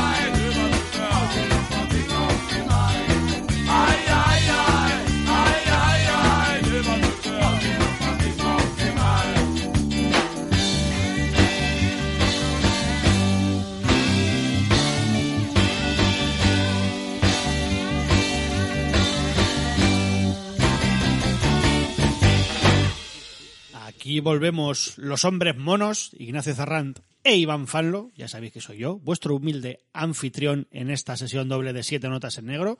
Y pues de mono a mono y tiro porque me toca, señor Zarranz. Vamos a hablar de Atracción Diabólica y como siempre puedes decir que eso, que, que, la dirige el grandísimo George A. Romero. A mí es un director que no me cansaré de decir que está lo creo sinceramente que está poco reivindicado, que tendría que estarlo, que estarlo más. Y por aquí, por, aquel momento, el señor Romero, pues estaba compinchado por aquel entonces con, pues con el señor Perry Rubinstein, ya sabéis con quien hizo muchas, la de los muertos vivientes, la tercera parte, creo que Cripshow y cosas así. Vamos, que el tipo tenía con con Laurel Films, creo que era, con los que estaban sacando las cosas, tenían una especie de, de acuerdo para ir sacando peliculicas con esta, con esta productora. Y eso, a partir de mediados de los 80, cuando la compañía salió en bolsa, creo que salió como oferta pública, se decidió hacer como en la, dentro de la compañía cosas más diversas, ¿no? Que a lo mejor igual no centrarse tanto solo en el terror, ¿no? Como estaban haciendo con, con Romero y hacer más cosas y hacer mucha cosa para, para televisión, pues, pues me imagino porque los accionistas les, les, les, demandarían hacer otras cosas que no, que no solo eso. Aún así, hay un cartel de la época con títulos que que estaban pensadas hacer y que nos hicieron como Cripshow 3 de Stand, aunque luego saliera, ¿no? Aquella, aquella serie de televisión que vio mucha gente. Igual que Cripshow 3 también ya estaba, salió. Ya estaba planeado por ahí en ese cartel, me ha gustado mogollón, Cementerio de Animales, eh, Tales from the Dark Side, que también saldría, pues, ¿no? Pues sobre estas fechas, ¿no? O algo así. Y como que un, un cartelico bonito. Eh, y lo que digo, y luego sí que creo que salieron bastante más tarde que, que lo que estaban ahí pues en, con intención de, empezar a producirlas. Y yo lo que sí creo que Romero pues no quería estar sometido, me imagino que a esta presión de, hacer cosas para televisión o cosas que igual no, no le molaban tanto, hacer cosas como más, más continuas o, o, que ni siquiera le interesaban. Y entonces decidió parte, partir un poco peras con Laurel eh, sin saber muy bien qué hacer, porque además él no se iba de Laurel, pues, pues vendo mi parte de las acciones o que sé, y se iba con pasta. No, porque aunque él había sido una cabeza muy visible de estos Laurel Films, no, él solo había sido un asalariado. No había sido nunca más, ni parte de, pues eso, del, del CEO o algo así, sino pues que él se piró y se quedó un poquito ahí pues con el, con el rabete entre las piernas, pero se ve que conoció a, a un par de productores, que son los de esta película, un tal Gerald Paonesa y Charles Evans, eh, y, a, a, esta gente se ve que les había llegado una novela que se llamaba Monkey Signs, que es el título de la peli también en original, de un tal Michael Stewart, sinceramente no sé ni quién es, y se estaban buscando director y pues como que llegó todo justo a tiempo. Estos tienen eso en la cabeza, conocieron a Romero, pues yo creo que sí que puedo intentar hacer un guion, tal. Eh, creo que se sacaron un guion bastante más largo. Al final, pues se le insistió mucho a Romero que, que, se lo, que, que lo acortaran y así como es, vamos a ir manos a la obra con esta atracción diabólica, Monkey Signs, 1988, dirigida por el grandísimo George A. Romero. Hola, campeón. Te he preparado una cita con una joven. Estoy seguro de que te parecerá muy mona. Vamos. ¡Dios mío! ¡Sal de ahí, bicho asqueroso!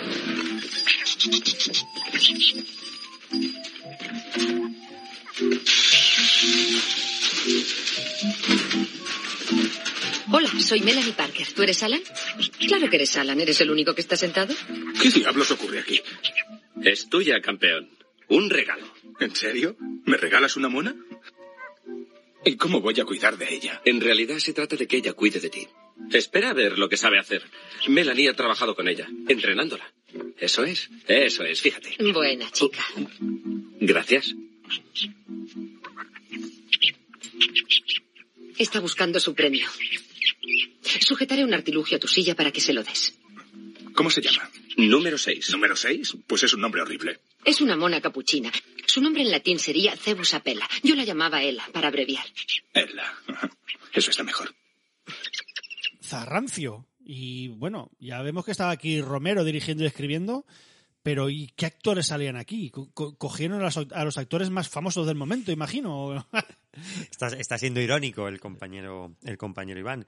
Bueno, yo voy a decir muy poquitos. El protagonista de esta historia sería Jason Biggie, interpretando el papel de Alan Mann, que sería el prota. Luego tendríamos una cara quizás un poco más visible, que sería la de John Cohn, en el papel de Geoffrey Fisher. Que a, mí quizás... me ha, a mí me ha flipado. Ya luego hablamos de él más, pero a mí este tío me ha, me ha gustado mucho. Es- Yo no sé qué tal estará doblado. El doblaje de esta peli no es de los mejores. Pues en original es un tío que lo hace muy divertido y muy bien. Pues este actor, además, lo habréis podido ver recientemente, entre comillas, en la serie de episodios, haciendo el papel de Lapidus, es el enemigo de este mal de Blanc. Y tendríamos, para ir terminando, a Kate McNeil como Melanie Parker, que sería la Guapísima. persona encargada de adiestrar a esos pequeños monos capuchinos, ¿no? Serían. Sí, lo- eh, pasamos de, de mono de gran tamaño a, a, a mo- a monicos pequeñicos, ¿no? Pues Podemos decir el mono del peñón. El mono del ¿no? peñón, bueno. ese estilo, ¿no? Sería, Tendríamos- sería más o menos. Tendríamos algún actor también muy visible de series. Ahora estoy mirando. Estoy mirando ahora mismo IMDB. Por ejemplo, te pongo aquí. Christine Forrest, que es la enfermera. Eh, no, es la, la madre de Alan. Ah. Esta actriz hacía de eh, madre en Infelices para siempre, que Ah. es una actriz que quitaron de, de la serie, no sé si en la segunda o tercera temporada, desapareció y hacía de loca perdida y te partías el rabo. También tenemos a Stephen Roth como Dean Burbage, no sé si lo he dicho bien, pero bueno, Stephen Roth también es una cara conocida para los que vean la serie de Brooklyn 99, Ah, bueno, que es el padre de Boyle. Y sal- si sale Stanley Tucci, me acuerdo yo ahora, en la peli, claro. Aquí está, está el Tucci, muy mazado además, que lo vemos sin camiseta, haciendo de, de Sí, médico pero que opera. es una de esas personas. ¿Cómo puede ser, pare- cómo puede ser posible que Stanley Tucci parezca más viejo en el 88 que en el 2021, tío? Por el calvo, no sé. Sí, ¿no? Sí, es que al final el cal- la calvicie es sexy, Ignacio. Eso, eso debe ser, eso debe ser. Aunque lo Pero es, lo ¿no? digo, Para la pero- novia de nuestro protagonista que lo deja por, Sí, el, sí. por el médico Pero te este. lo digo de verdad, está, está mejor este señor. Es, es el buen vino, es, es, es él. Bueno, hay actrices que también le sienta bien los años, los actores no van a ser menos. Y como último, como último actor o actriz principal, tendríamos a Bu, que sería la Mónica, que encarna a Ella, que es la coprotagonista, protagonista femenina malvada de esta peli, podríamos definirla así. Sí, podríamos definirla así. Muy mágica. A mí me recuerda a Zelda, a mi perra. En que es pues, tu perra, no tiene No sé, la carica, y te lo juro, ¿eh? me recuerda, ¿eh? Yo estaba viéndola y me la... ¡Ay, Mm. Vamos a ver si cuando terminemos la película te recuerda a tu, a tu perrica Zelda. Porque sí, amigos oyentes, estamos hablando de Atracción Diabólica, como bien decía Iván, de 1988, que además aquí en España llegó exactamente el mismo año que Link, porque Link, según el copyright de la edición de Filmayer para Videoclub, también es de 1988. Tuvimos doble ración de monos en ese año, Iván. Joder, ya te digo. Monos a, tu, a tutti planning. Que no se te olvide que, que estaba por ahí Sabini, ¿eh? Y Ah, con- haciendo los efectos, con, es verdad. Nico- con Nicotero, que en esa época, o sea, en esta peli justo estuvo Nicotero con él haciendo los efectos. En, en esta peli sale Nicotero, porque Sabini sale en los créditos, pero Nicotero creo que no, no. Mm, Pero en, en los, en los extras del, Sí que sale. del Blu-ray sale hablando él, sí. Vale, vale, Igual curioso. sale, si buscas en ti letra pequeña, sí que. Pero vamos, sale él además. Ya sabes que a veces Sabini está ahí, pero al final los que están currando son los. Pues eso, los que están ahí Él aprendiendo. está como dando consejicos, ¿no? Bueno, no, o sea, Sabine yo creo que le mola trabajar mogollón y una peli que parece que que hay poca cosa, pero que aún hicieron bastante. Hicieron monos protésicos, o sea, hicieron robot de monos, o sea, que aún, aún hicieron cosas. Hicieron brazos para hacer ver que... Cogían los pajaricos. Que cogían, que cogían cosas, sí, sí, aún se, se trabajó más de lo que parece y pues, pues es Sabini, por eso mismo igual está bien hecho, porque no parece que haya tanto efecto. Es verdad, es verdad. Mira, que no destacan en, en- en nada. O sea, son muy naturales, por así decirlo. La peli además cuenta que, se- lo, lo hemos estado hablando, la Orión. Tenemos ahí panojica de, de la Orión. Y aquí llegó por RCA Colombia Pictures, una caja grande de estas allí de cartón duro, como la de Cazafantasmas, que es una película que seguramente nuestra audiencia conozca o tendrá. Canon y Orión, o sea, no puede ser más de videoclub, ¿eh? Bueno, y, y de sacar películas cojonudas. y de ganar mucha pasta y luego, ¿dónde acaba esa pasta? Pues no lo sabemos, señores. Y si te parece, lo que voy a hacer va a ser leer la sinopsis. Cuando tú cogías esta peli, que la portada no es que sea muy llamativa, la de Lindsay, y le dabas la vuelta, te contaba. Alan Mann es un brillante estudiante de Derecho y un buen atleta. Importante esto. Su vida es apasionante. Su casa de Pittsburgh, Iván, ¿eh? donde Romero sitúa muchas de, Creo que sus historias, ahí, sí. está llena con trofeos de sus triunfos en atletismo, conseguidos de manera tan sencilla como su amor por una alegre muchacha morenita. Ojo, vaya resumen, Monico. Muchacha morenica que al final es un poco díscola, ¿eh? eso ya lo sí. En una fracción de segundo todo cambia. Mientras está haciendo footing por la mañana, un coche se le cruza de repente.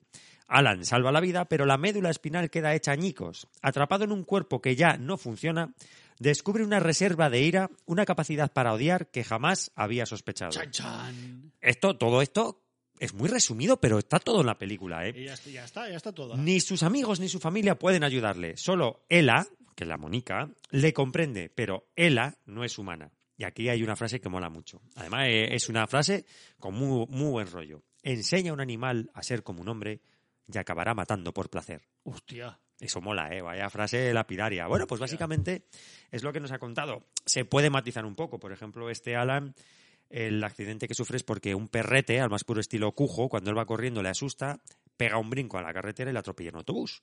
Y por eso se le queda esa médula hecha añicos. Su novia morenita, que comentábamos, es porque el actor que interpreta a Stanley Tucci, John Wisman, es el encargado de operarle y lo deja, creo que es tetrapléjico, ¿no? Cuando no puede moverte. Sí, sí. Total, Solo mueve la, La cabecita, la cabeza. al más puro estilo Stephen Hawking. Bueno, pues esta novia morenita que comentan, pues lo deja por el médico, que también es mala pata, ¿eh? Te quedas Un tetrapléjico, poco cabrón, sí. te, te deja la novia por el médico que te ha operado, viene tu madre a vivir a casa, todo, todo mal. A mí que decía el amor, este señor Calvo dentro de 30 años va a ser guapo. Va a ser mejor, ¿no? Para mí, sí. sí. Lo que pasa que según el- la historia de esta peli, no llegan No a los llegan. 30 años, ni, ni ya no pasa mucho más. Recuerden que hay spoilers, ¿eh? Eso, hemos no- eh, eso, eso es importante. Eh, la mona, que entiende a nuestro, a nuestro protagonista, Ella, es el producto de unos estudios científicos, así que aquí sí que hay, hay experimentos científicos con inyecciones que el actor de el actor John Pauco, aquí que hace de, de Joffrey, hace como una especie de suero que rasca cerebro humano, lo mezcla y se lo inyecta a la mona, en este caso a Ella.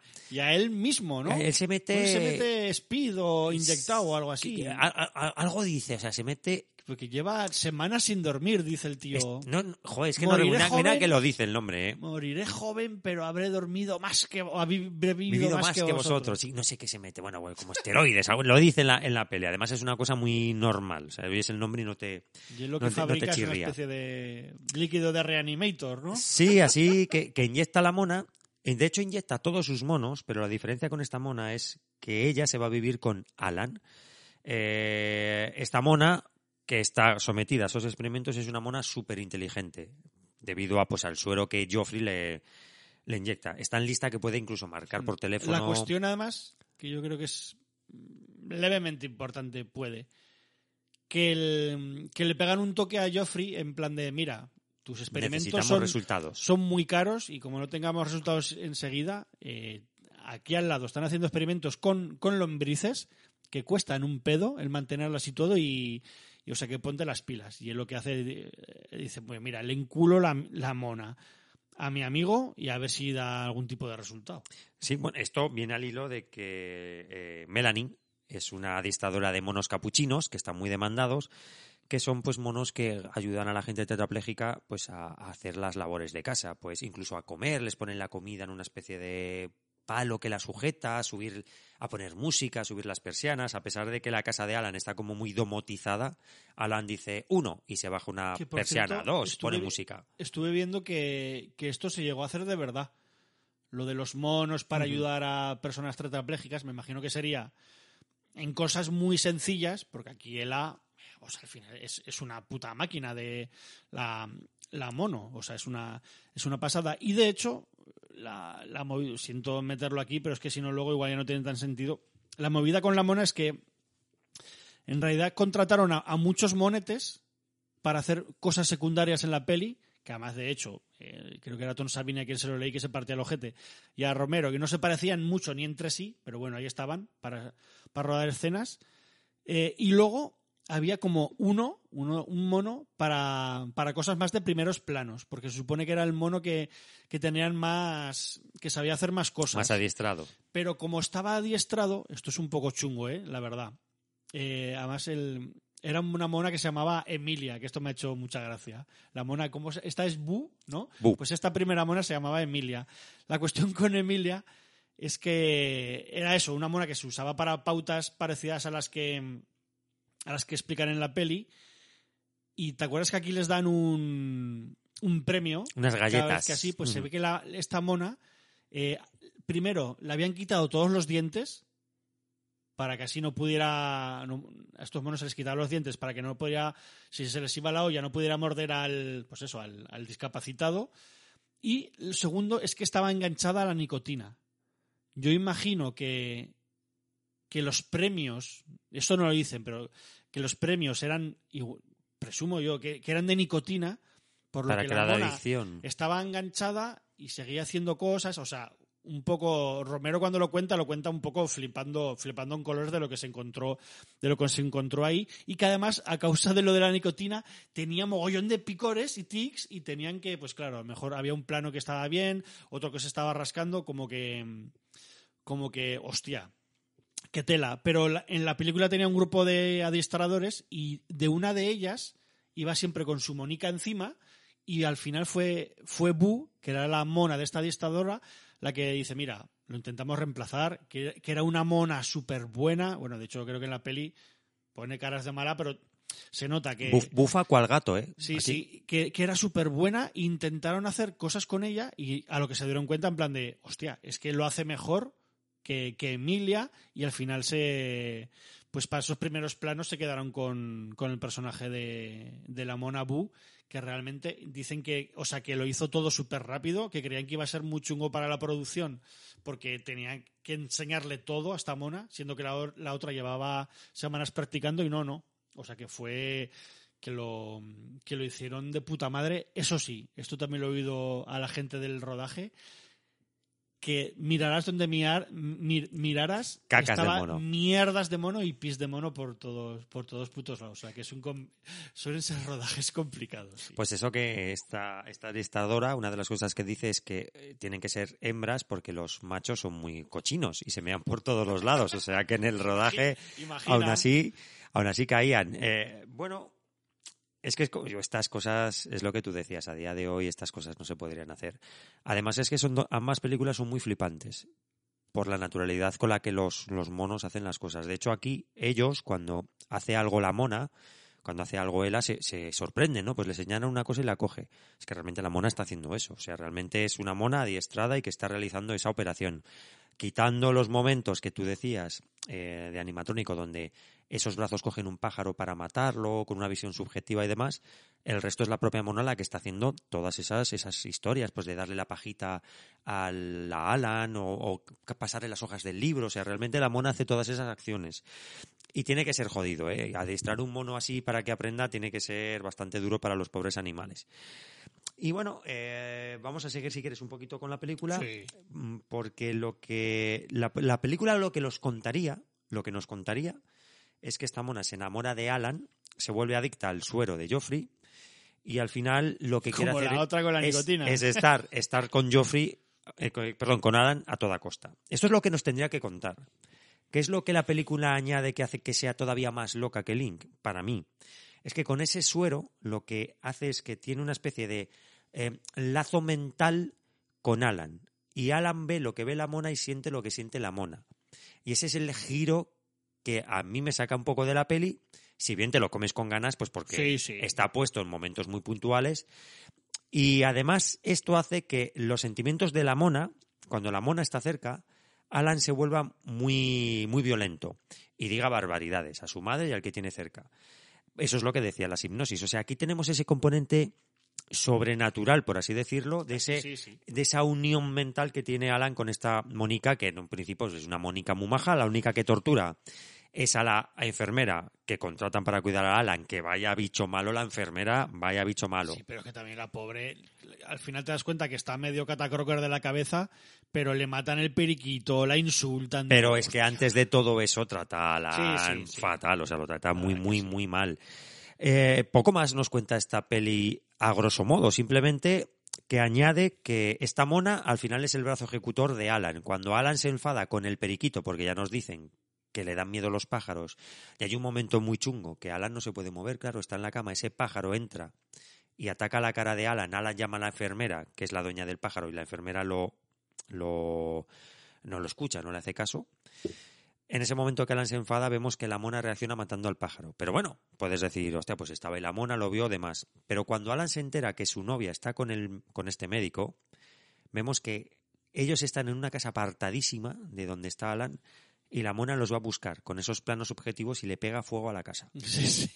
Que yo digo, ¿cuánto le habrá costado a la pobre Mónica llegar de casa de, de Alan a casa Ah, de... eso va saltando por ahí. Sí, será, ¿no? Que va pegando, pegando brincos. Y este- esta es otra mona que eh, la humanizan quitándole el miedo al fuego. Que es una cosa que me ha gustado mucho de las dos pelis. Hay un momento que él dice, mira, esta mona no ha podido ser la que ha matado a tu exnovia porque tiene miedo al fuego. Y le acercan el, no sé, un palico o algo con, con una llama y la mona se asusta. Y Alan, Alan dice, hostia, se asusta por el fuego, pero porque sabe lo que le puede hacer. Y luego vemos que la mona enciende velas para preparar una cena romántica con Alan sin ningún problema. Alan se da sí. cuenta de que la mona realmente no tiene ningún miedo al fuego. Es lo mismo que nos comentan con Lee cuando son cada vez más humanos cuando pierden miedo, miedo al fuego. ¿Y qué quieres comentar? Yo, ¿Te ha molado, no? O sea, para mí eh, estupenda la peli. O sea. Sí, a mí me ha, me ha gustado más Link, pero es mejor película esta atracción Ah, diabólica. ¿Te mola más Link? eh? Sí, es que Link es más, es, está todo a un ritmo mucho más rápido, constantemente van pasando cosas. Aquí en Atracción Diabólica lo que nos enseñan es la relación que tiene Alan con esta, con esta Ella al principio, cómo ella la ayuda, cómo Alan se encariña de ella, cómo al final es totalmente dependiente de esta mona, cómo vemos que la mona se enamora de él y quiere estar con él a toda costa. Digamos que tampoco hay tanta acción, ni mucho menos. No, no. Vemos que está el asesinato de esa pareja en un incendio que ha creado la mona, pero poco más, hasta el final que vemos que la mona es más lista que el hambre. Este Joffrey va a acabar con ella y acaba cayendo con su propia medicina. Lleva dos jeringuillas con veneno y la mona es tan lista que coge una jeringuilla y se le inyecta a él en un momento que dices, madre mía, qué cabrona la mona. Una muerte además entre graciosa y chunga, porque él sabe que, que le ha dado la jeringuilla y que se está muriendo y se ríe incluso en plan Pero de, es que como "Joder, que lo, como que lo buah". coloca, Sí. ¿no? Y, y él Y está... dices es que, que al esto es para matar un elefante. Y al final está como orgulloso de su trabajo. Sí, al final sí, dice, esta cabrona es mucho más lista de lo que yo pensaba. También hay un momento en que eh, se da cuenta Alan que tiene como espasmos en una mano, que la empieza a mover. Eso es importante, Y esto a mí me- también me mola mucho porque le deja un poco rayado y pide como una segunda opinión ¿no? de su accidente. Y hay un doctor que, por cierto, se parece un poco a John Holmes, lo que me parece un poco raro, en plan de cómo arreglar a este señor las cosas de la espalda. Pues igual te mete, en fin, pues eso. Si no sabéis John Holmes, lo buscáis. Pero se parece mucho, me da cosica. Eh, y entonces le dice, pues es que creo que tu columna ya estaba dañada antes del accidente. Por eso, tras el accidente, se han creído que ha sido esta lesión, que sí que está producida por el accidente, pero realmente esto te viene, te viene por aquí. Ha sido una casualidad. Te viene de esta otra lección Sí, que, ha han pasado por alto. Sí, ¿Usted cree que se puede arreglar? Dice, tú me dices a ver si crees que puedes mover otra vez algún si lo puedes mover me lo dices que entonces sí que sí que veremos qué se hace y al final pues se ve cómo le cómo le cuando acaba la peli cuando y mata a la mona que por que por cierto vaya forma de Esa, esa, todo De- ese tramo final es muy guay, ¿eh? Sí. Cómo está. Cómo está. O sea, cómo mata a la, a la mona, que lo mata mordiéndole. O sea, la engaña. Primero se le mea encima, que es una escena que me hace La, la mona él, no la, la sí, mona. sí, con, con cara de, con cara de buena, además, que es muy mágica la mona. Le dice, ay, dame un abracico y un besico, y se le acerca. Y en este, el- en este caso se pone él, ¿no? Casi detrás del, del mundo animal y le muerde el cuello a la mona y, y se lo muerde hasta que la, hasta que la arranca, ¿no? Y la, y la desangra y la, sí, sí, le empieza a dar golpes conforme le la- muerde. y la mata. Y aquí hay dos detalles muy guays que yo no me di cuenta hasta que lo, lo escuché en el cómo se hizo. Que es que para esta escena, justo cuando antes de morderla, a él, él lleva una dentadura con colmillos, como si fuera un animal. Y es si que das- eso, si conforme das- él se enfada, tiene como colmillos. Sí, y si te das cuenta, se, se nota en esto y en alguna otra escena más. Y que Sabini se daban cuenta de que cuando tiraban el mono de mentira al suelo, se notaba mucho que era de mentira. No sabían calcular bien el peso del mono de mentira para, para que eso, no, justo es eso, le muerde el cuello, la mata y tira la mona al suelo. Y lo que hicieron es que dice que en esa época se podía comprar eh, animales muertos a una empresa y compraron un gato muerto. Y es un gato lo que Y vemos. es un gato. Y cuando lo dicen, enseñan la imagen y se ve, o sea, que no lo disimulan nada. Y yo en plan de, mira, voy a ponerlo otra vez porque no me lo creo. Y sí, sí, tiran un puto gato, pero yo creo que tú estás tan metido dentro de la peli que ni te das cuenta. Sí, sí, no, pero, pero ni y es cuenta. un puto gato negro, además. O sea, que es en plan de, joder, qué, qué movidas. Yo sí que he de decir que hay una muerte que a mí me flipa mucho, que es la de, porque esta Mónica mata también a la, a la madre de Alan, que es bastante, bastante chungo. Además, cuando habían tenido también sus, sus rifirrafes, porque es que hay un momento que no hay quien cojones aguante a, a Alan y ella se va a dar un baño. Y yo esta escena la tengo grabada en la cabeza de niño, el mono lo que hace es meterse Tirarle un y secador. tirarle un, un secador a la, a la a la bañera y la electrocuta. Y yo esta escena, tío, la tengo grabada en la cabeza porque yo esta la he visto cuando era yo muy niño, pues esto es del 88, lo vería con nueve años o con ocho, con los que fuera, o diez, en algún sitio. Y yo no había visto esta película hasta mucho después. Ah, o sea, la vistes en la tele justo y yo creo que esto corte. es lo mismo que os pasó a ti o a, o a Julio cuando estábamos hablando de la cosa, ¿te acuerdas? Que esto es una escena que vi yo o en el videoclub o en la televisión porque la pusieron. En algún programa pusieron la escena entera de, de la muerte. O sea, que ríete tú de los spoilers, como hemos hablado alguna vez, que yo esto lo vi mucho antes de verlo. Y estoy casi seguro, estas cosas de la memoria nunca lo puedes jurar, pero que esto fue, lo vi yo, eh, sacado de contexto o, o puesto en, en- en la tele. Por lo menos lo relacionas con esta peli sin, sin duda. Sí, sí, cuando lo- o sea, sé que es esta peli y lo, lo he sabido siempre que era la peli de- del mono. La escena de la muerte de, de Ella, que ya has descrito cómo, cómo se hizo, esa escena la hemos resumido mucho, pero es una escena muy, muy interesante. ¿eh? Cómo él se da cuenta que él es el humano, va a intentar engañar a la mona y no puede, no puede engañarla hasta que recurre al amor que siente la mona por él. Y es cuando él mueve la mano para poner música en un, en un radiocassette. Porque a ella le gusta la música, una, una canción en concreto, y lo que él le dice es que quiere bailar con ella. Y es cuando él le engaña y le muerde la, la mano. O sea, él recurre al engaño para acabar con la mona al más puro estilo, bueno, como Chuck Norris en Desaparecido de un combate, Sí, sí. cuando le meten la bolsa con la rata que la, muer- la muerta a hecho, bocaos. Por lo mismo. Hay un detalle cruel que cuando mata a la mona, ¿no? Con, mordiéndola, y la tira para un lado, antes de caer al suelo, da en el radiocassette y apaga la música. Y luego ya cae ella al suelo. O sea, no sé, como que Romero tiene muchos detalles muy chulos. Y hay otra cosa que me voló la cabeza, tú la tienes muy reciente, ¿no? Sí, sí. es que pese a ser una peli muy es muy clasicota. No hay tantas piruetas visuales. Bueno, es que yo creo que el cine de Romero, quitando Cripshow, no, alguna cosa así muy rara de fotografía, no, no haya sido un tío que haya hecho muchas locuras visuales. Y sí que hay, aquí se ven dos escenas que yo creo que al ser casi posterior, creo yo, que a, a Cripshow, que se le quedó mucho todos esos experimentos que hicieron con la fotografía en Cripshow. Sabes que en Cripshow hay muchos planos, todo en amarillo, en azul, en rojo. Y aquí lo usa dos veces en plan que parece un cómic que me parece chulísimo. Que es cuando. mm, Cuando hay una vez que en, que en el laboratorio, cuando le está metiendo chules a chutes a los monos, eh, Joffrey, hay en una escena que la pantalla se pone totalmente roja.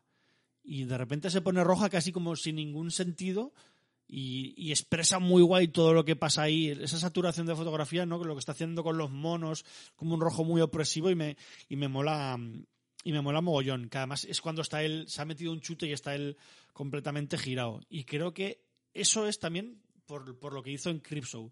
Y en La muerte de la madre, que también me lo dejé apuntado aquí, también lo hace muy de cómic, que la mata y tan solo tú sabes que, que ha muerto porque se ve un plano del, del, del pie Temblando. temblando y de repente otro, otro plano por otro lado de la mano temblando. Y me pareció también como súper de cómic o de, o de TV esos dos planos. Y digo yo, pues mira, este tipo igual se le quedó ahí, no sé, esas experimentaciones de Cripso. Y ya te digo que a mí estas dos me parecen súper de, de TV o las dos, las dos escenas. La vista subjetiva de Ella también, que comentábamos de Link, es- tiene un tono, un tono muy rojizo.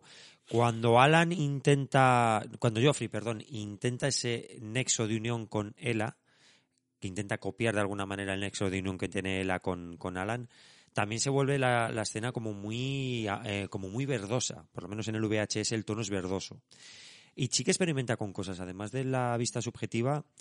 Creo que el, el término sería Steadicam. Cuando está Alan en su silla de ruedas, vemos eh, la cámara le enfoca a él, a su cara, y la cámara gira conforme él gira con la, con la silla, ¿no? O sea, para que veamos lo que él tiene por la espalda. Un poco Aronofsky, antes de, de Aronofsky. esos planos también son bastante interesantes porque en todo momento te da la sensación de que la mona va a saltar a por él por la espalda y eso precisamente no es lo que quiere, O no el- es lo que el quiere Ella. propio accidente de Alan es muy chulo también. Como que sale con, por los aires como sin sentido, que algo muy real. En Pega cámara- una pirueta muy en extraña. cámara sí. lenta y lo hace en cámara lenta y lo único que vemos además no vemos caerle a él como lle- llevaba ladrillos para llevar peso en la mochila y vemos caer a un, a un ladrillo y se rompe que es como ay, qué- Es, es muy, muy entrenamiento de duende tortuga Sí, sí. eso, ¿eh? me parece como muy bonito no en plan de, Muy poético. sí, se, ha, se ha jodido como el ladrillo se ha, se ha jodido y el y la escena Alien ¿qué te parece?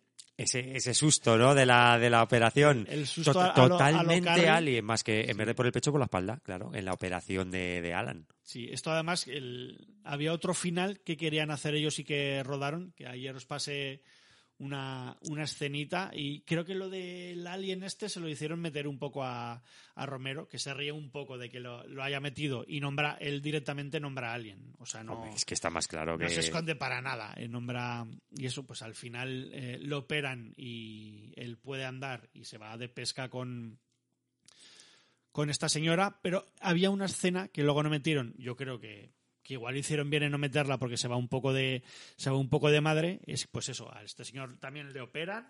Se van en la furgoneta a pescar felices y contentos, pero luego vemos una escena en la que el jefe de Joffrey, que ha salido varias veces, que es un, es un hijo de puta, eh, llega al laboratorio como entre una multitud de personas que le está chillando en plan de no experimentéis con monos, libertad para los animales, hijos de puta, y le tiran huevos y, y piedras y de todo, y este lo que hace es increparles y se mete al laboratorio. Y vemos que tiene la nevera llena del suero este líquido amarillo con que les inyectaba a los monos y que está rodeado de monos. Y se le sube un mono a la chepa y el tío coge la, la jeringuilla, mira la cámara, se ríe, lleva también Los eh, colmillicos. los, los colmillos y se ríe. O sea, no sé. Igual demasiado reanimator y loca para, para lo que había sido la peli, creo yo. Vamos. Tendría su sentido conforme nos cuenta la peli porque realmente el jefe de Joffrey le roba el suero. O sea, hay un momento que le roba el suero. Entonces, bueno, estaría un poco enlazado con el final, pero sería, eso sí ya sería la gotica que hace que esta película, dentro de lo que cabe, deje de ser eh, creíble. Porque durante toda la peli, quitando ese momento de locura que tiene en el nexo de unión, no es una película inverosímil. O sea, realmente puedes llegar a entender que la mona se vuelva mica, nunca mejor dicho, por el amor que siente por el humano que no es correspondido. Porque, claro, Alan tiene necesidades y se echa una novieta y eso la mona no lo ve bien. Pero es este, este toque de sobrenaturalidad con ese nexo mental, telepatía o que Joffrey, eh, perdón, Alan se enfada cuando está la mona, lo que siente uno siente la, siente la otra. Con eso ya hubiera roto totalmente la seriedad de la peli, para mi gusto. Me parece que ese final eh, fue muy acertado no Sí, meterlo. sí. De hecho, el- ellos ya tenían la peli, creo que con este final tal, y tuvo que volver para rodar, creo que lo del Alien Mono y el, el alien mono. y el nuevo final, o sea, rodaron, rodó algo más para, para la peli, y esto es algo chungo, porque es que yo creo que Romero es un director que, que nunca ha tenido suerte, ni para proyectos, ni por mala suerte. Luego, cuando ha hecho cosas buenas, no han sido bien recibidas por la, por la taquilla. Derechos de autor, ¿no? Con todo lo que le pasó con, con la noche de los muertos muertos vivientes. vivientes, sí. Pues aquí, pues eso, tuvo que volver para rodar el, el final, terminarlo bien. Y él iba a hacer ce- Cementerio de Animales y no pudo hacerla. Tuvo que decir no porque tenía que tuvo que terminar esta, esta película. Bueno, no sé qué hubiera pasado. Cementerio de Alemanes es una película muy guay. Sí. A mí me gusta mucho. Sí que es cierto que Romero también es que se lo comió tanto la noche de los muertos vivientes que otras cosas como de Crazy se quedaron bastante enterradas. Los ojos del gato también es de Romero, ¿no? No, tiene una con Argento. Se llama Los Ojos del Gato esa, es que no recuerdo cómo se Es llama. la que sale la Drew Barrymore, que es el gatico. Pero esa yo creo que nos de... ¿Tú dices Los Ojos del Diablo? Puede Sí, ser. es los, ojos- los Ojos del Diablo sí que es a pachas con... Vale, será esa la que yo te digo, la de los ojos del diablo y la de los ojos del gato. Luego Creepshow, ambas son muy queridas y creo que son muy míticas también, pero claro, hay más cosas, Pero no solo la- está de la Romero. segunda solo hizo guion, además. Claro, ¿eh? pero hay más, más cosas ahí en la ecuación, no solo está Romero.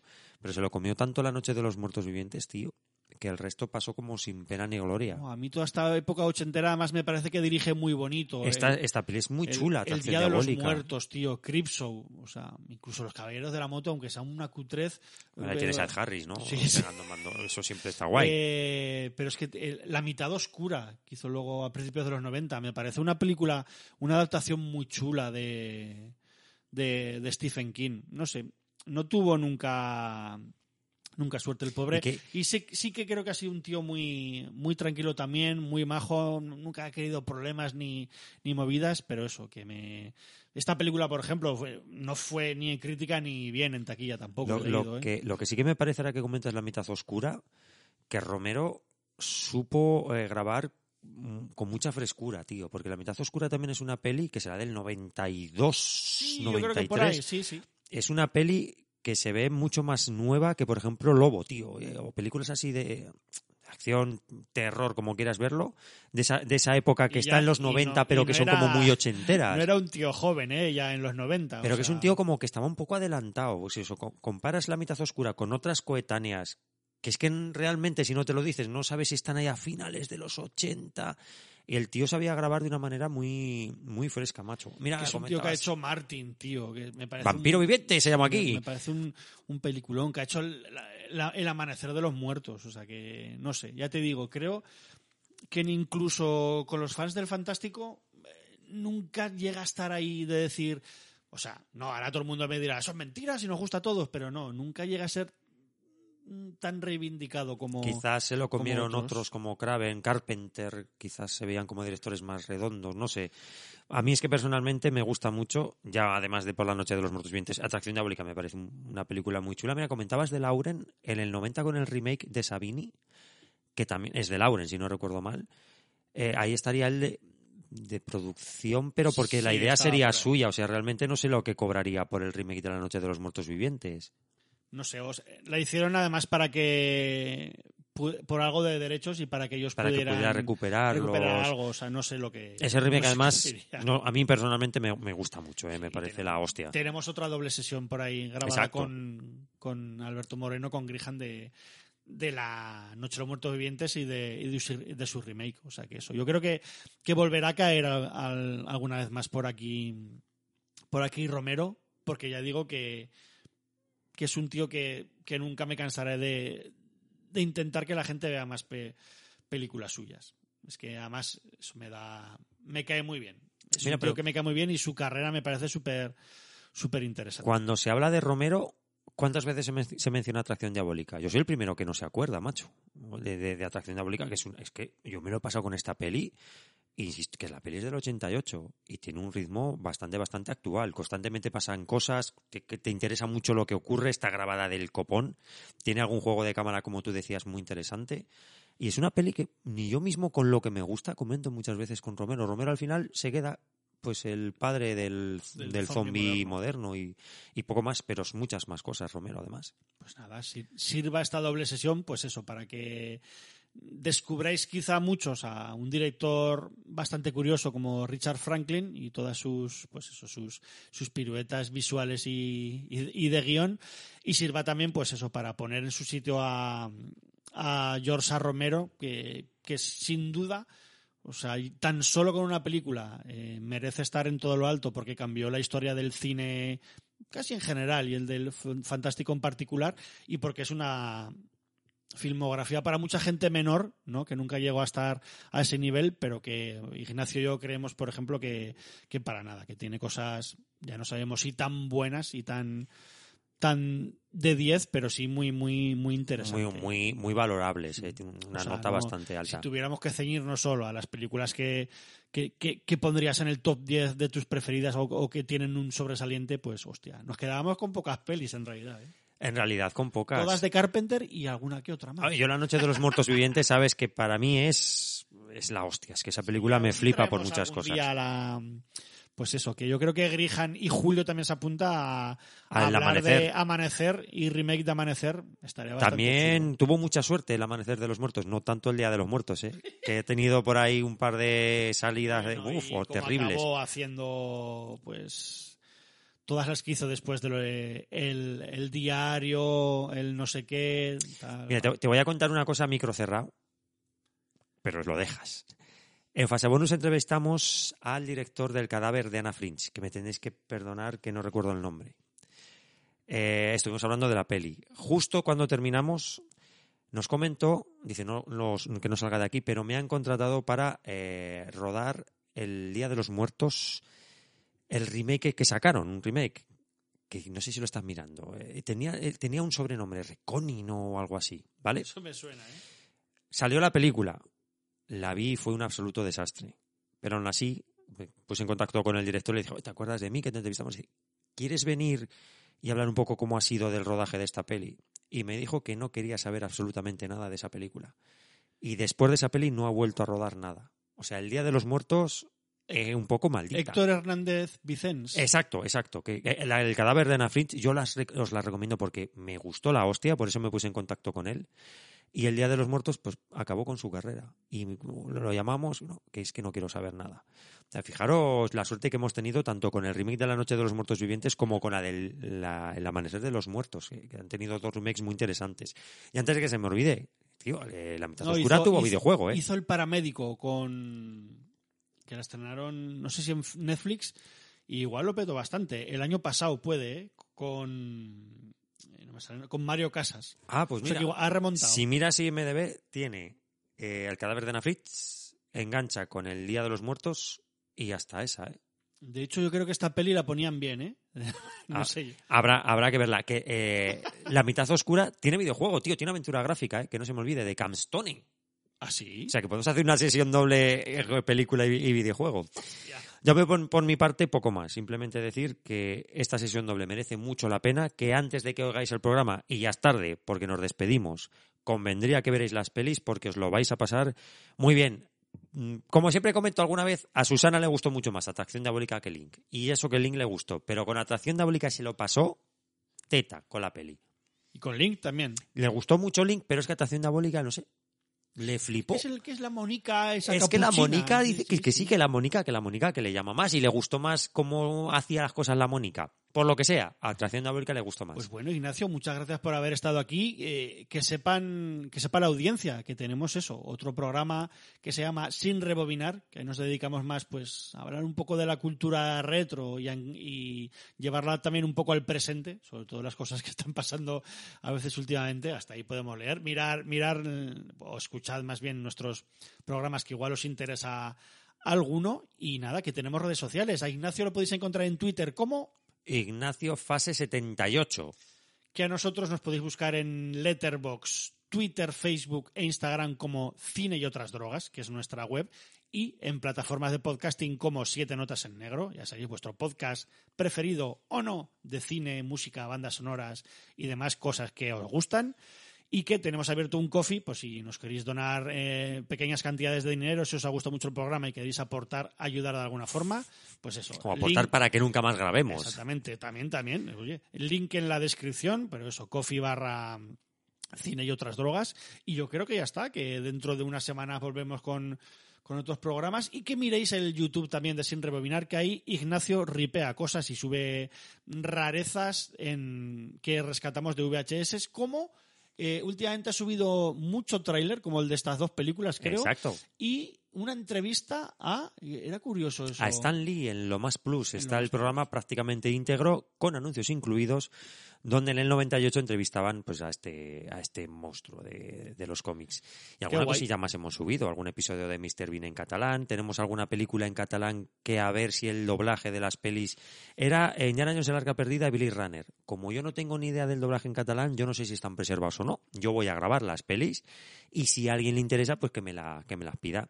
Y vamos subiendo más cosas. El compañero Eduardo nos dejó el otro día un montón de VHS donde hay un par de cosas super can y sus amigos. Una serie de carne y hueso del 90 con José Elifante que yo no había visto en mi vida.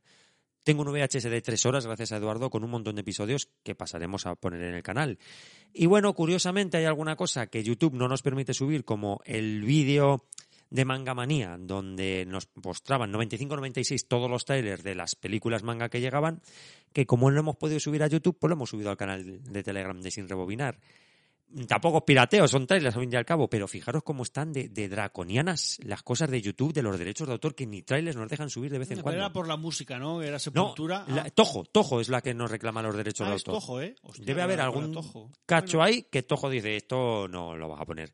Y no nos deja, bueno, pero ahí está en el canal yo de Sin mucho Rebobinar. respect por la Tojo, o sea que si no Lo que diga Tojo, sí, sí. bien hecho está, ¿no? Y si lo que diga Godzilla va a misa, es, es así de claro. Así que nada, querida audiencia, además como sabemos que el, el 20% de los que nos escucháis sois monetes también, como Ignacio y como yo, que estamos más cerca cada vez de ser monos que humanos, y así de felices lo somos. Así que nada, nosotros nos vamos a, a, a nuestra jaula, a encerrar cada uno y a ponernos películas de terror para poder grabar la nueva sesión dentro de dos semanitas. Tenemos que hacer gat gatos malos. Pues enseguida la, enseguida la sacamos, ¿eh? además, el gato infernal y los ojos del gato, ya está. Eh, los otros, el, gato, el gato no era malo, pero ya lo, lo perfilaremos, sí. lo perfilaremos. Así que nada, chicos, chicas, muchas gracias por estar ahí. Sobre todo, comentadnos cosas, darle al me gusta y compartid, que nos da un poco de visibilidad. Y eso es lo que más queremos que hagáis, que os lo paséis bien con nosotros. Ignacio, amigas, hasta luego. Oye, pero, ¿qué canción ponemos? Ah, bueno, hostia, una, ponemos una de nuestra infancia. Ponemos a los Block Hungan. Venga. De Bad Touch. Dale caña.